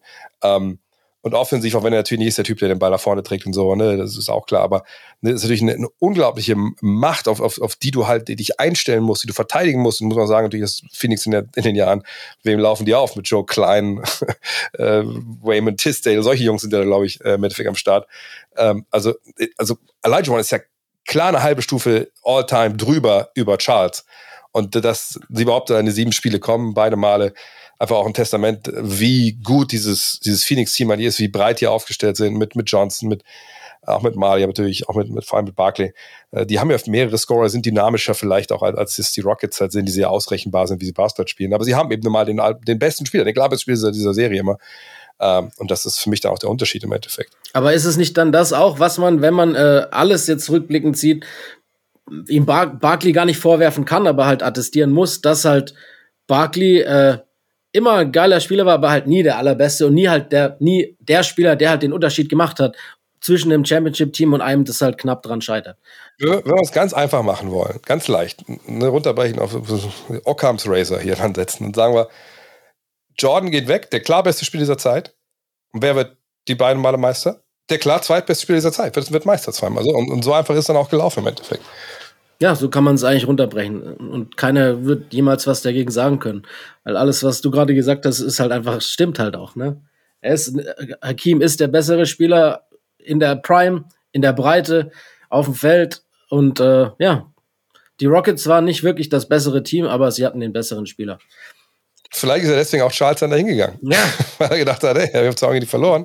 Der scheint der beste Mann zu sein. Vielleicht ist das mal ein Weg Da machen wir doch einfach den Sprung. Ne? Äh, das war dann quasi die, die 3-1-Niederlage, also die 3-1-Führung verspielt. Äh, der, der Suns war dann auch so der Anfang vom Ende, Abklang und äh, zwar anderthalb Jahre später ist er eben dann, wie du es gerade schon gesagt hast, Teil der Houston Rockets gewesen. If you can't beat them, join them, sagt man ja so schön. Es gab nur zwei Probleme. Zum einen war natürlich dann Hakim und auch Clyde Drexler und eben auch Charles Barkley, nicht mehr die jüngsten. Das war so eine richtig alte Big Three. Das war quasi back to, to start, ne, als es mit Moses und, und Dr. J, nur dass halt eben Barkley nicht mehr 21 war, sondern über 30 mittlerweile.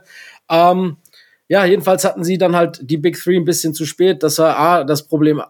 Und B war natürlich Michael Jordan wieder zurück, was aber für sie dann gar nicht das Problem werden sollte, weil so weit ging es ja gar nicht. Ne? Und da hast du vorhin angesprochen, wir sollten mal noch diesen äh, wir haben vorhin über Moses Malone und Charles Barkley gesprochen und du wolltest noch über Carl Malone und, und äh, Charles Barkley sprechen. Die sind ja dann in zwei Jahren äh, aufeinander getroffen, jeweils in den Playoffs, jeweils mit dem, ich nenne es mal, besseren Ende für, äh, ja, für Mr. Äh, Carl Malone. Ähm, Glaubst du, das ist ein Timing-Problem gewesen? Oder was heißt Timing-Problem? Einfach, das war dann einfach so ein, eine Sache, weil du ja gesagt hast, wir haben über Barcelona gesprochen, äh, als sie das erste Mal Konkurrenz waren im selben Team und Barkley, klar, der bessere Power Forward war zur damaligen Zeit. Glaubst du, dass es so ein Ding war, dass Charles Barkley einfach dann in dem Moment nicht nur jetzt Hakim und Clyde, sondern eben auch Chuck die nötige Athletik zusätzlich zu seiner Professionalität dann halt einfach noch gefehlt hat oder vollends gefehlt hat, um eben seine Rolle, die er davor immer hatte, so weiter ausüben zu können. Und glaubst du, das war einfach ein Fitness- und Altersding, warum in dem Moment dann Karl Malone zweimal die Hand über äh, Malone hat, äh, über Charles Barkley hatte? Ich glaube, da kam relativ viel zusammen, aber der wichtigste Punkt ist halt, dass Malone genau das halt immer gemacht hat, was Barkley nicht gemacht hat und äh, dadurch seine Karriere auf einem sehr hohen Niveau halt einfach verlängern konnte, wie es wie es Barkley nicht konnte und wie es auch äh, also die anderen beiden Teile der Big Three jetzt in in der Hinsicht dann nicht mehr zu, zu leisten imstande waren. Also Malone hat ja einfach mit mit äh, war er 36, als er seinen zweiten MVP Award gewonnen hat oder so? Ich, ich weiß gar nicht genau, aber ähm, für mich, also die Western Conference der 90er, dass da am Ende dann die Jazz noch zweimal in die Finals kommen, das hat ja einfach auch damit zu tun, dass halt diese ganzen anderen Teams, die es da gab, irgendwie nach und nach in sich zerfallen. Und dann hast du da diese, diese Jazz und dieses Duo, was nie das Beste war. Also, aber was halt einfach noch da ist und was dann irgendwie in diese Lücke reingeht, weil so ein bisschen das, das junge Team, was danach kommt, fehlt. Also was, was Seattle hätte sein sollen, aber was äh, das aus unterschiedlichen Gründen ja auch ein bisschen zerfallen ist mit, mit Camp und so es waren dann halt stattdessen einfach diese Utah Jazz. Und ich glaube, der, der krasse Unterschied zwischen Malone und Barkley an ihrem, an seinem besten Tag ist Barkley, glaube ich, ein besserer Spieler als Karl Malone an seinem besten Tag. Aber Malone hat es halt einfach geschafft, seine Karriere zu verlängern, sich auch während der Karriere ein Stück weit neu zu erfinden. Nochmal, also ist ja auch im Laufe seiner Karriere ein besserer Verteidiger geworden, hat, glaube ich, in seinen 30ern dann erst angefangen, auch All-Defensive Teams zu erreichen und so. Das war ja alles was, was Barkley nicht nicht zu leisten imstande war. Und er hat da am Ende, also ich meine, Barkley sowieso, nachdem er nach Houston gekommen ist, hat er keinmal 70 Spiele in einer Saison gemacht, hat halt immer Probleme mit seinem, mit seinem Gewicht gehabt, hat, hat halt auch zu dem Zeitpunkt ist dann nicht eingesehen, sich halt mehr, mehr fit zu halten, sich, äh, sich halt irgendwie nochmal richtig in Shape zu bringen und so. Und das holt dich halt einfach irgendwann ein. Also äh, der, ein junger Körper verzeiht mehr als ein älterer Körper. Und das, das holt dann auch jemanden wie Barkley irgendwann ein. Da dürfen wir nicht vergessen, dass natürlich äh, auch dann 99, wo er direkt in der ersten Runde in der Schluss als auch Pippen noch dazukommt, ist ja auch noch ein Lockout, ja, was ja auch mal draufkommt. So, ne? Also das ist einfach auch ja, eine alte Truppe, die sicher irgendwie auch, wie soll ich das sagen, haben die sich irgendwann überhaupt mal gefunden in der Zeit? Also ich hatte damals das Gefühl so ein bisschen immer, ja, die sind, das ist nice, dass sie zusammenspielen, das ist witzig, das ist gut, irgendwie macht das auch irgendwie auch Sinn. Aber überlegt so, eine Clyde Drexler, der, der auch nur über die Athletik kam, der damals zu Anfang auch viele Dreier zu werfen, weil es anders mehr geht, aber er trifft ja halt nicht. War das ja auch dann nicht immer fit, ist ja auch verletzt oft. Äh, dann hast du Kevin Willis noch da, der eigentlich das gleiche macht, was Barkley irgendwie so ein bisschen macht im, im, im Halbfeld, ne, rebounded Barkley. Du hast ja keine jungen Spieler in der Truppe. Wir sind ja noch an Matt Maloney und sowas. Das sind halt so die Youngster, die dann da irgendwie so ein bisschen, bisschen mitspielen und das irgendwie, das war ja klar, dass das nicht funktioniert eigentlich mit, mit dem Alter. Und ähm, von daher kann man eigentlich sagen, dass das war so eine Rentnerband und dass es die aber nicht gewinnen, das war eigentlich klar. Also, ne, das, ich weiß nicht, was man heute mit den Superteams vergleichen kann. Wahrscheinlich eher weniger. Ähm, das war einfach, das war ein großer Name, aber das, das war auch alles. So. Das muss man ganz klar sagen, glaube ich, auch rückblickend. Wahrscheinlich eher noch das äh, Lakers Superteam, bei dem dann äh, Karl Malone eben selber Teil war. So wobei die auch Kobe hatten, das ist der Unterschied gewesen.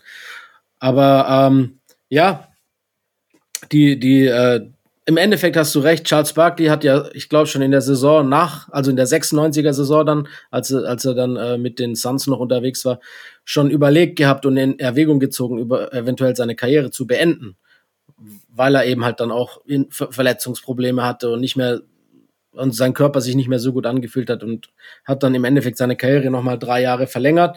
Ähm, aber das hätten wahrscheinlich schon Warnsignale sein sollen für äh, die Houston Rockets. Und mit drei so alten Spielern, ich weiß jetzt gar nicht, wie viele Spiele die zusammen gemacht haben in den Regular Season. Also erst die drei und dann die anderen drei. Ähm, vor allem im zweiten Jahr, als dann Scotty Pippen eben äh, Clyde Drexler als dritten alten Big Three Menschen abgelöst hat, hat Barkley ja auch relativ viel verpasst in der Saison und dann auch selber nicht viel gespielt, glaube ich. Außerdem bei Charles, wir mal ehrlich, finanziell hat sich das komplett für ihn gelohnt. Das ja. ja. muss man mal, das ist echt, das muss man auch mal Zunge zergehen lassen, wie viel Geld er verdient hat. Wenn wir mal gucken. Phoenix, 2,4 Millionen, 3,2 Millionen, 4 Millionen, 4,7, 4,7, äh, 4,7 war das erste Jahr dann bei den Rockets.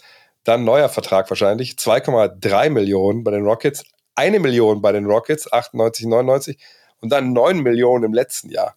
Also ne, das, ich glaube, das war vielleicht, wenn man weiß, was noch danach so finanziell mit Charles passiert ist, vielleicht ganz gut, dass er noch die drei Jahre rangehängt hat, weil er hat eine Menge, Menge, Menge Geld bei Tipico gelassen danach. Noch. Zumal er ja sauer war auf Scotty Pippen, weil er ja dann erst im dritten Jahr diesen Vertrag hatte, weil er ja, du hast, du hast ja die Zahlen gerade gesagt, äh, aktiv auf Geld verzichtet hat, dass es eben möglich war, Scotty Pippen an Bord zu holen. Ne? Und Scotty Pippen bleibt dann eben nur dieses Lockout-Jahr dort äh, und geht dann und, und fordert dann wieder den Trade, der dann auch eben nach Portland passiert.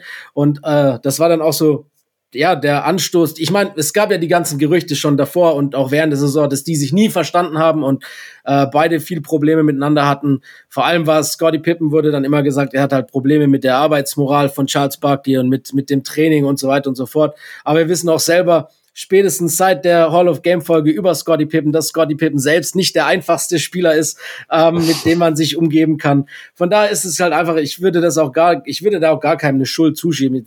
Das hat halt einfach nicht funktioniert. Im Zweifel ist Scotty schuld, weil man halt Charles alles verzeiht, äh, verzeiht, wie wir es eben schon angesprochen haben. Aber das war eben natürlich dann schon auch so ein, so ein Ding, weswegen Charles Barkley, und ich möchte, glaube ich auch einfach, der wusste selber, dass in dem Jahr dann auch nicht mehr viel ging mit den Rockets. Er wollte halt auch, ich denke, das war schon eine finanzielle Entscheidung, da dann nochmal das Jahr dran zu hängen.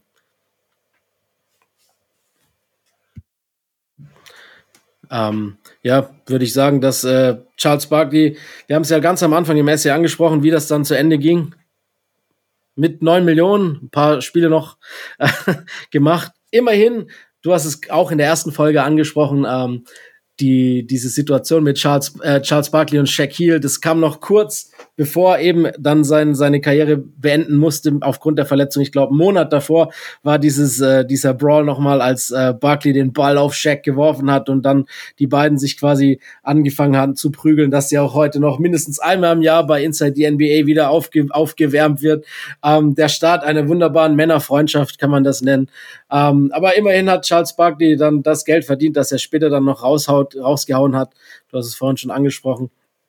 Und äh, seine Karriere dann titellos beendet. Äh, wie leider viele Stars der damaligen Ära, dank eben dieser roten Bullen und Michael Jordan, ist es äh, zum Beispiel, wir haben ja auch über Carmelon gesprochen, dem ist es ja dann im Endeffekt als Two-Time-MVP auch nicht gelungen, den Titel zu holen.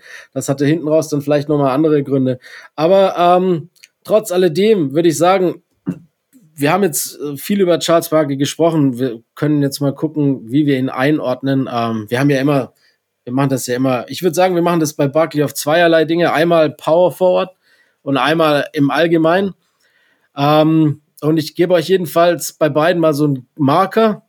Ich mach, ich setze den Marker bei All-Time Top 25, ja oder nein, und bei Power Forward einer der vier besten, ja oder nein.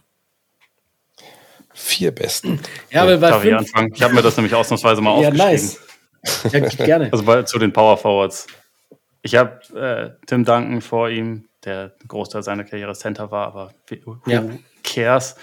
KG habe ich vor ihm, ich habe Dirk vor ihm. Und ich habe leider auch Karl Malone vor ihm, so, so weh es mir tut, weil ich Karl Malone echt nicht mag.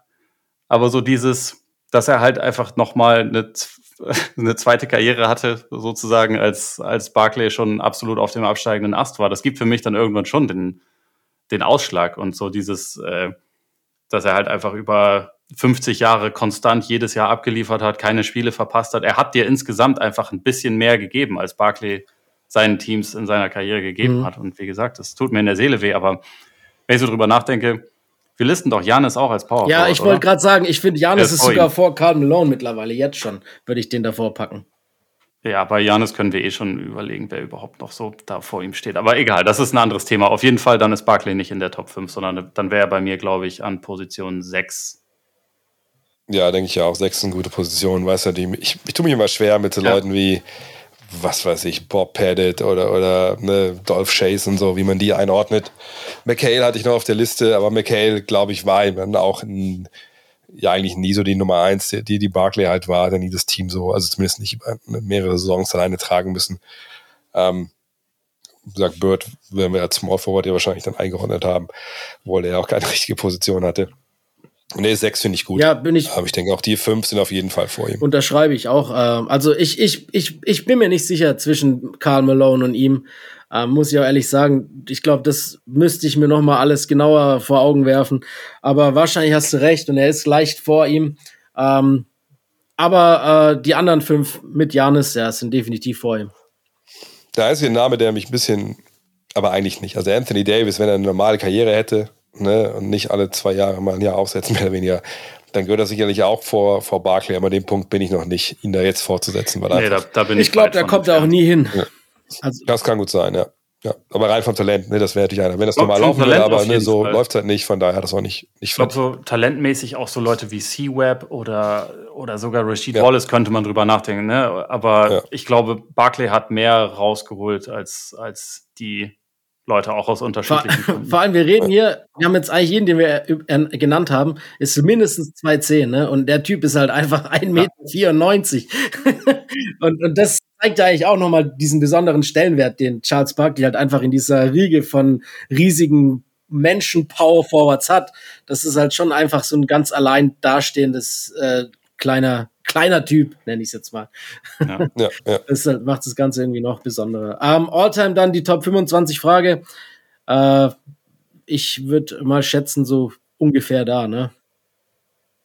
Ja, das ist ein gutes Over-Under auf jeden Fall. Ja, ich hatte, ich hatte mir Top 30 vorher aufgeschrieben, ohne mir jetzt dann genau die Namen dafür aufzuschreiben. Aber also, ich glaube vor allem, dass es halt in der in der, in der aktuellen Generation dann halt auch so ein paar Leute gibt, die man irgendwann, wenn man mal so final drauf blickt, äh, also was heißt final, aber wenn man, äh, also die noch ein bisschen besser einordnen kann, dass man dann halt sieht, okay, da sind schon mehr als 25 Namen, glaube ich, vor ihm. Ähm, mhm. Aber wie gesagt, ich müsste mir jetzt auch mal aufmalen. Ich hätte noch eine andere Einordnungskategorie, die mir noch in den Sinn gekommen ist. Äh, Bester ohne Ring? Fragezeichen. Wie, wie viele Spieler würdet ihr da nennen, bevor man bei, bei Charles Barkley ankommt?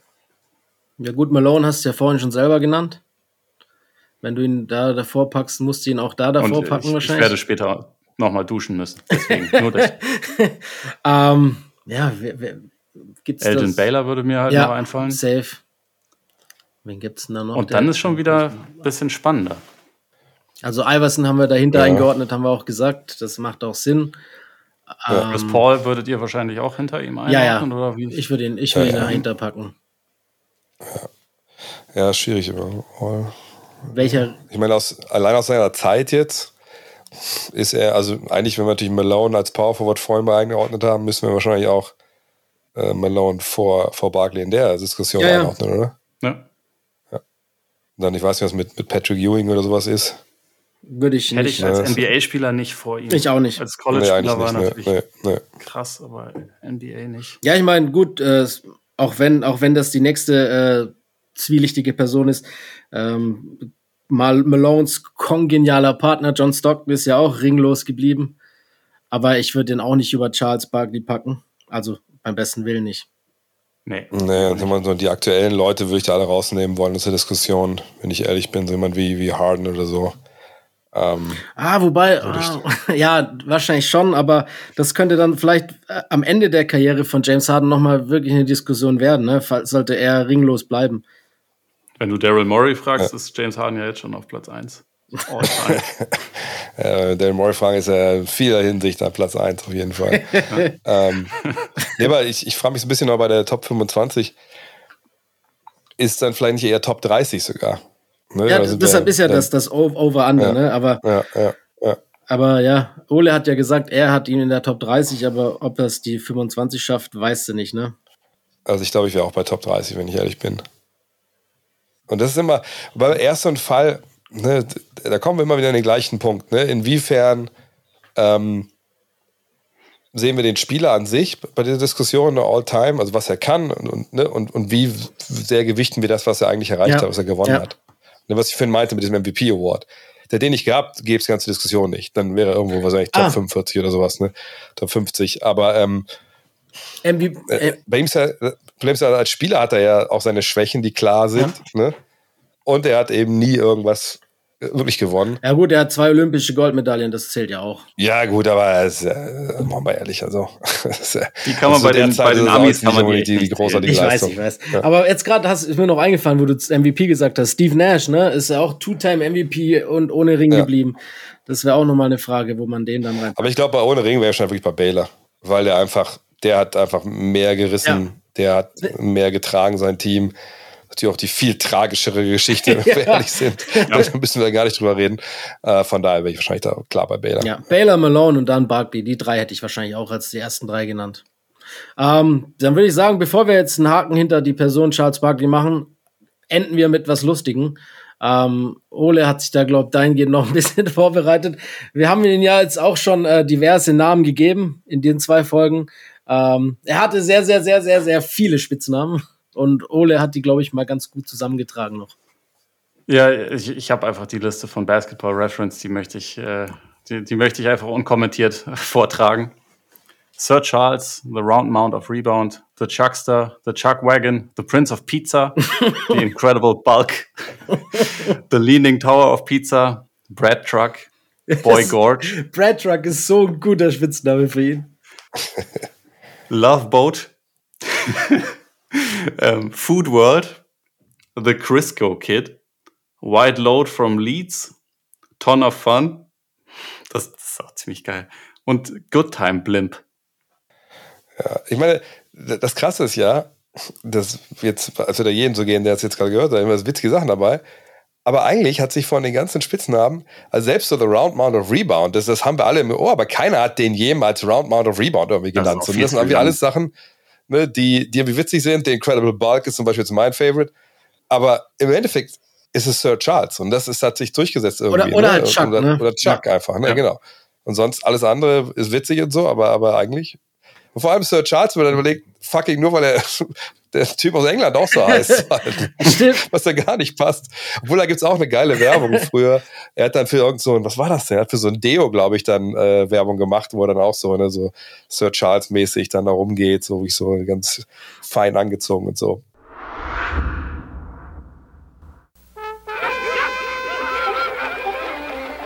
In a civilized society, a personal grooming lapse can result in a mortifying loss of station, so it behooves one to emanate the proper air. But with Right Guard Sports Stick, one gets maximum protection. And with a plethora of ambrosial aromatics, it is virtually impossible to pick up the wrong scent. Well, off to the foxes. Right Guard Sports Stick. Anything less would be uncivilized. Ja, wie komisch, dass es sagt, dann einfach so ein ziemlich generischer Spitzname wie Sir Charles im Endeffekt geworden ist. Ne? Ich glaube auch, er äh, aktiv Sir Charles, danach er das Chuck ist, glaube ich, dann erst so aktiv geworden in seiner Fernseh-Broadcasting-Karriere. Ähm, aber du hast recht, es gab wirklich viele gute zur Auswahl und immer wieder auch mal neue, aber die generischsten haben sich durchgesetzt. Traurig eigentlich. Weil du gerade noch diese Werbung angesprochen hast, dass das vielleicht nur ganz kurz als Snippet erwähnen, weil wir es nicht vergessen sollten. Als äh, wir haben ihn schon erwähnt, ähm, Chris Webber seine Werbung äh, rausgebracht hat äh, auf über Ja, seine Schuhe, auf der Charles Barkley, auf der über Charles Barkley gedankt wird.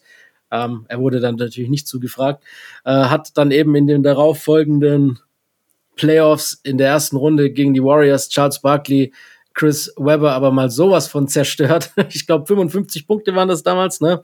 Eine der heftigsten Playoff-Performances aller Zeiten. Das musste noch kurz erwähnt werden, bevor wir da einen Haken hintersetzen. Habt ihr noch irgendwas, was wir vergessen haben oder was, was, was drückt? Ich hätte noch eine, eine Frage, äh, und zwar kam er also so als, als Spieler zu früh, zu spät oder genau richtig? Oder man könnte es auch anders formulieren.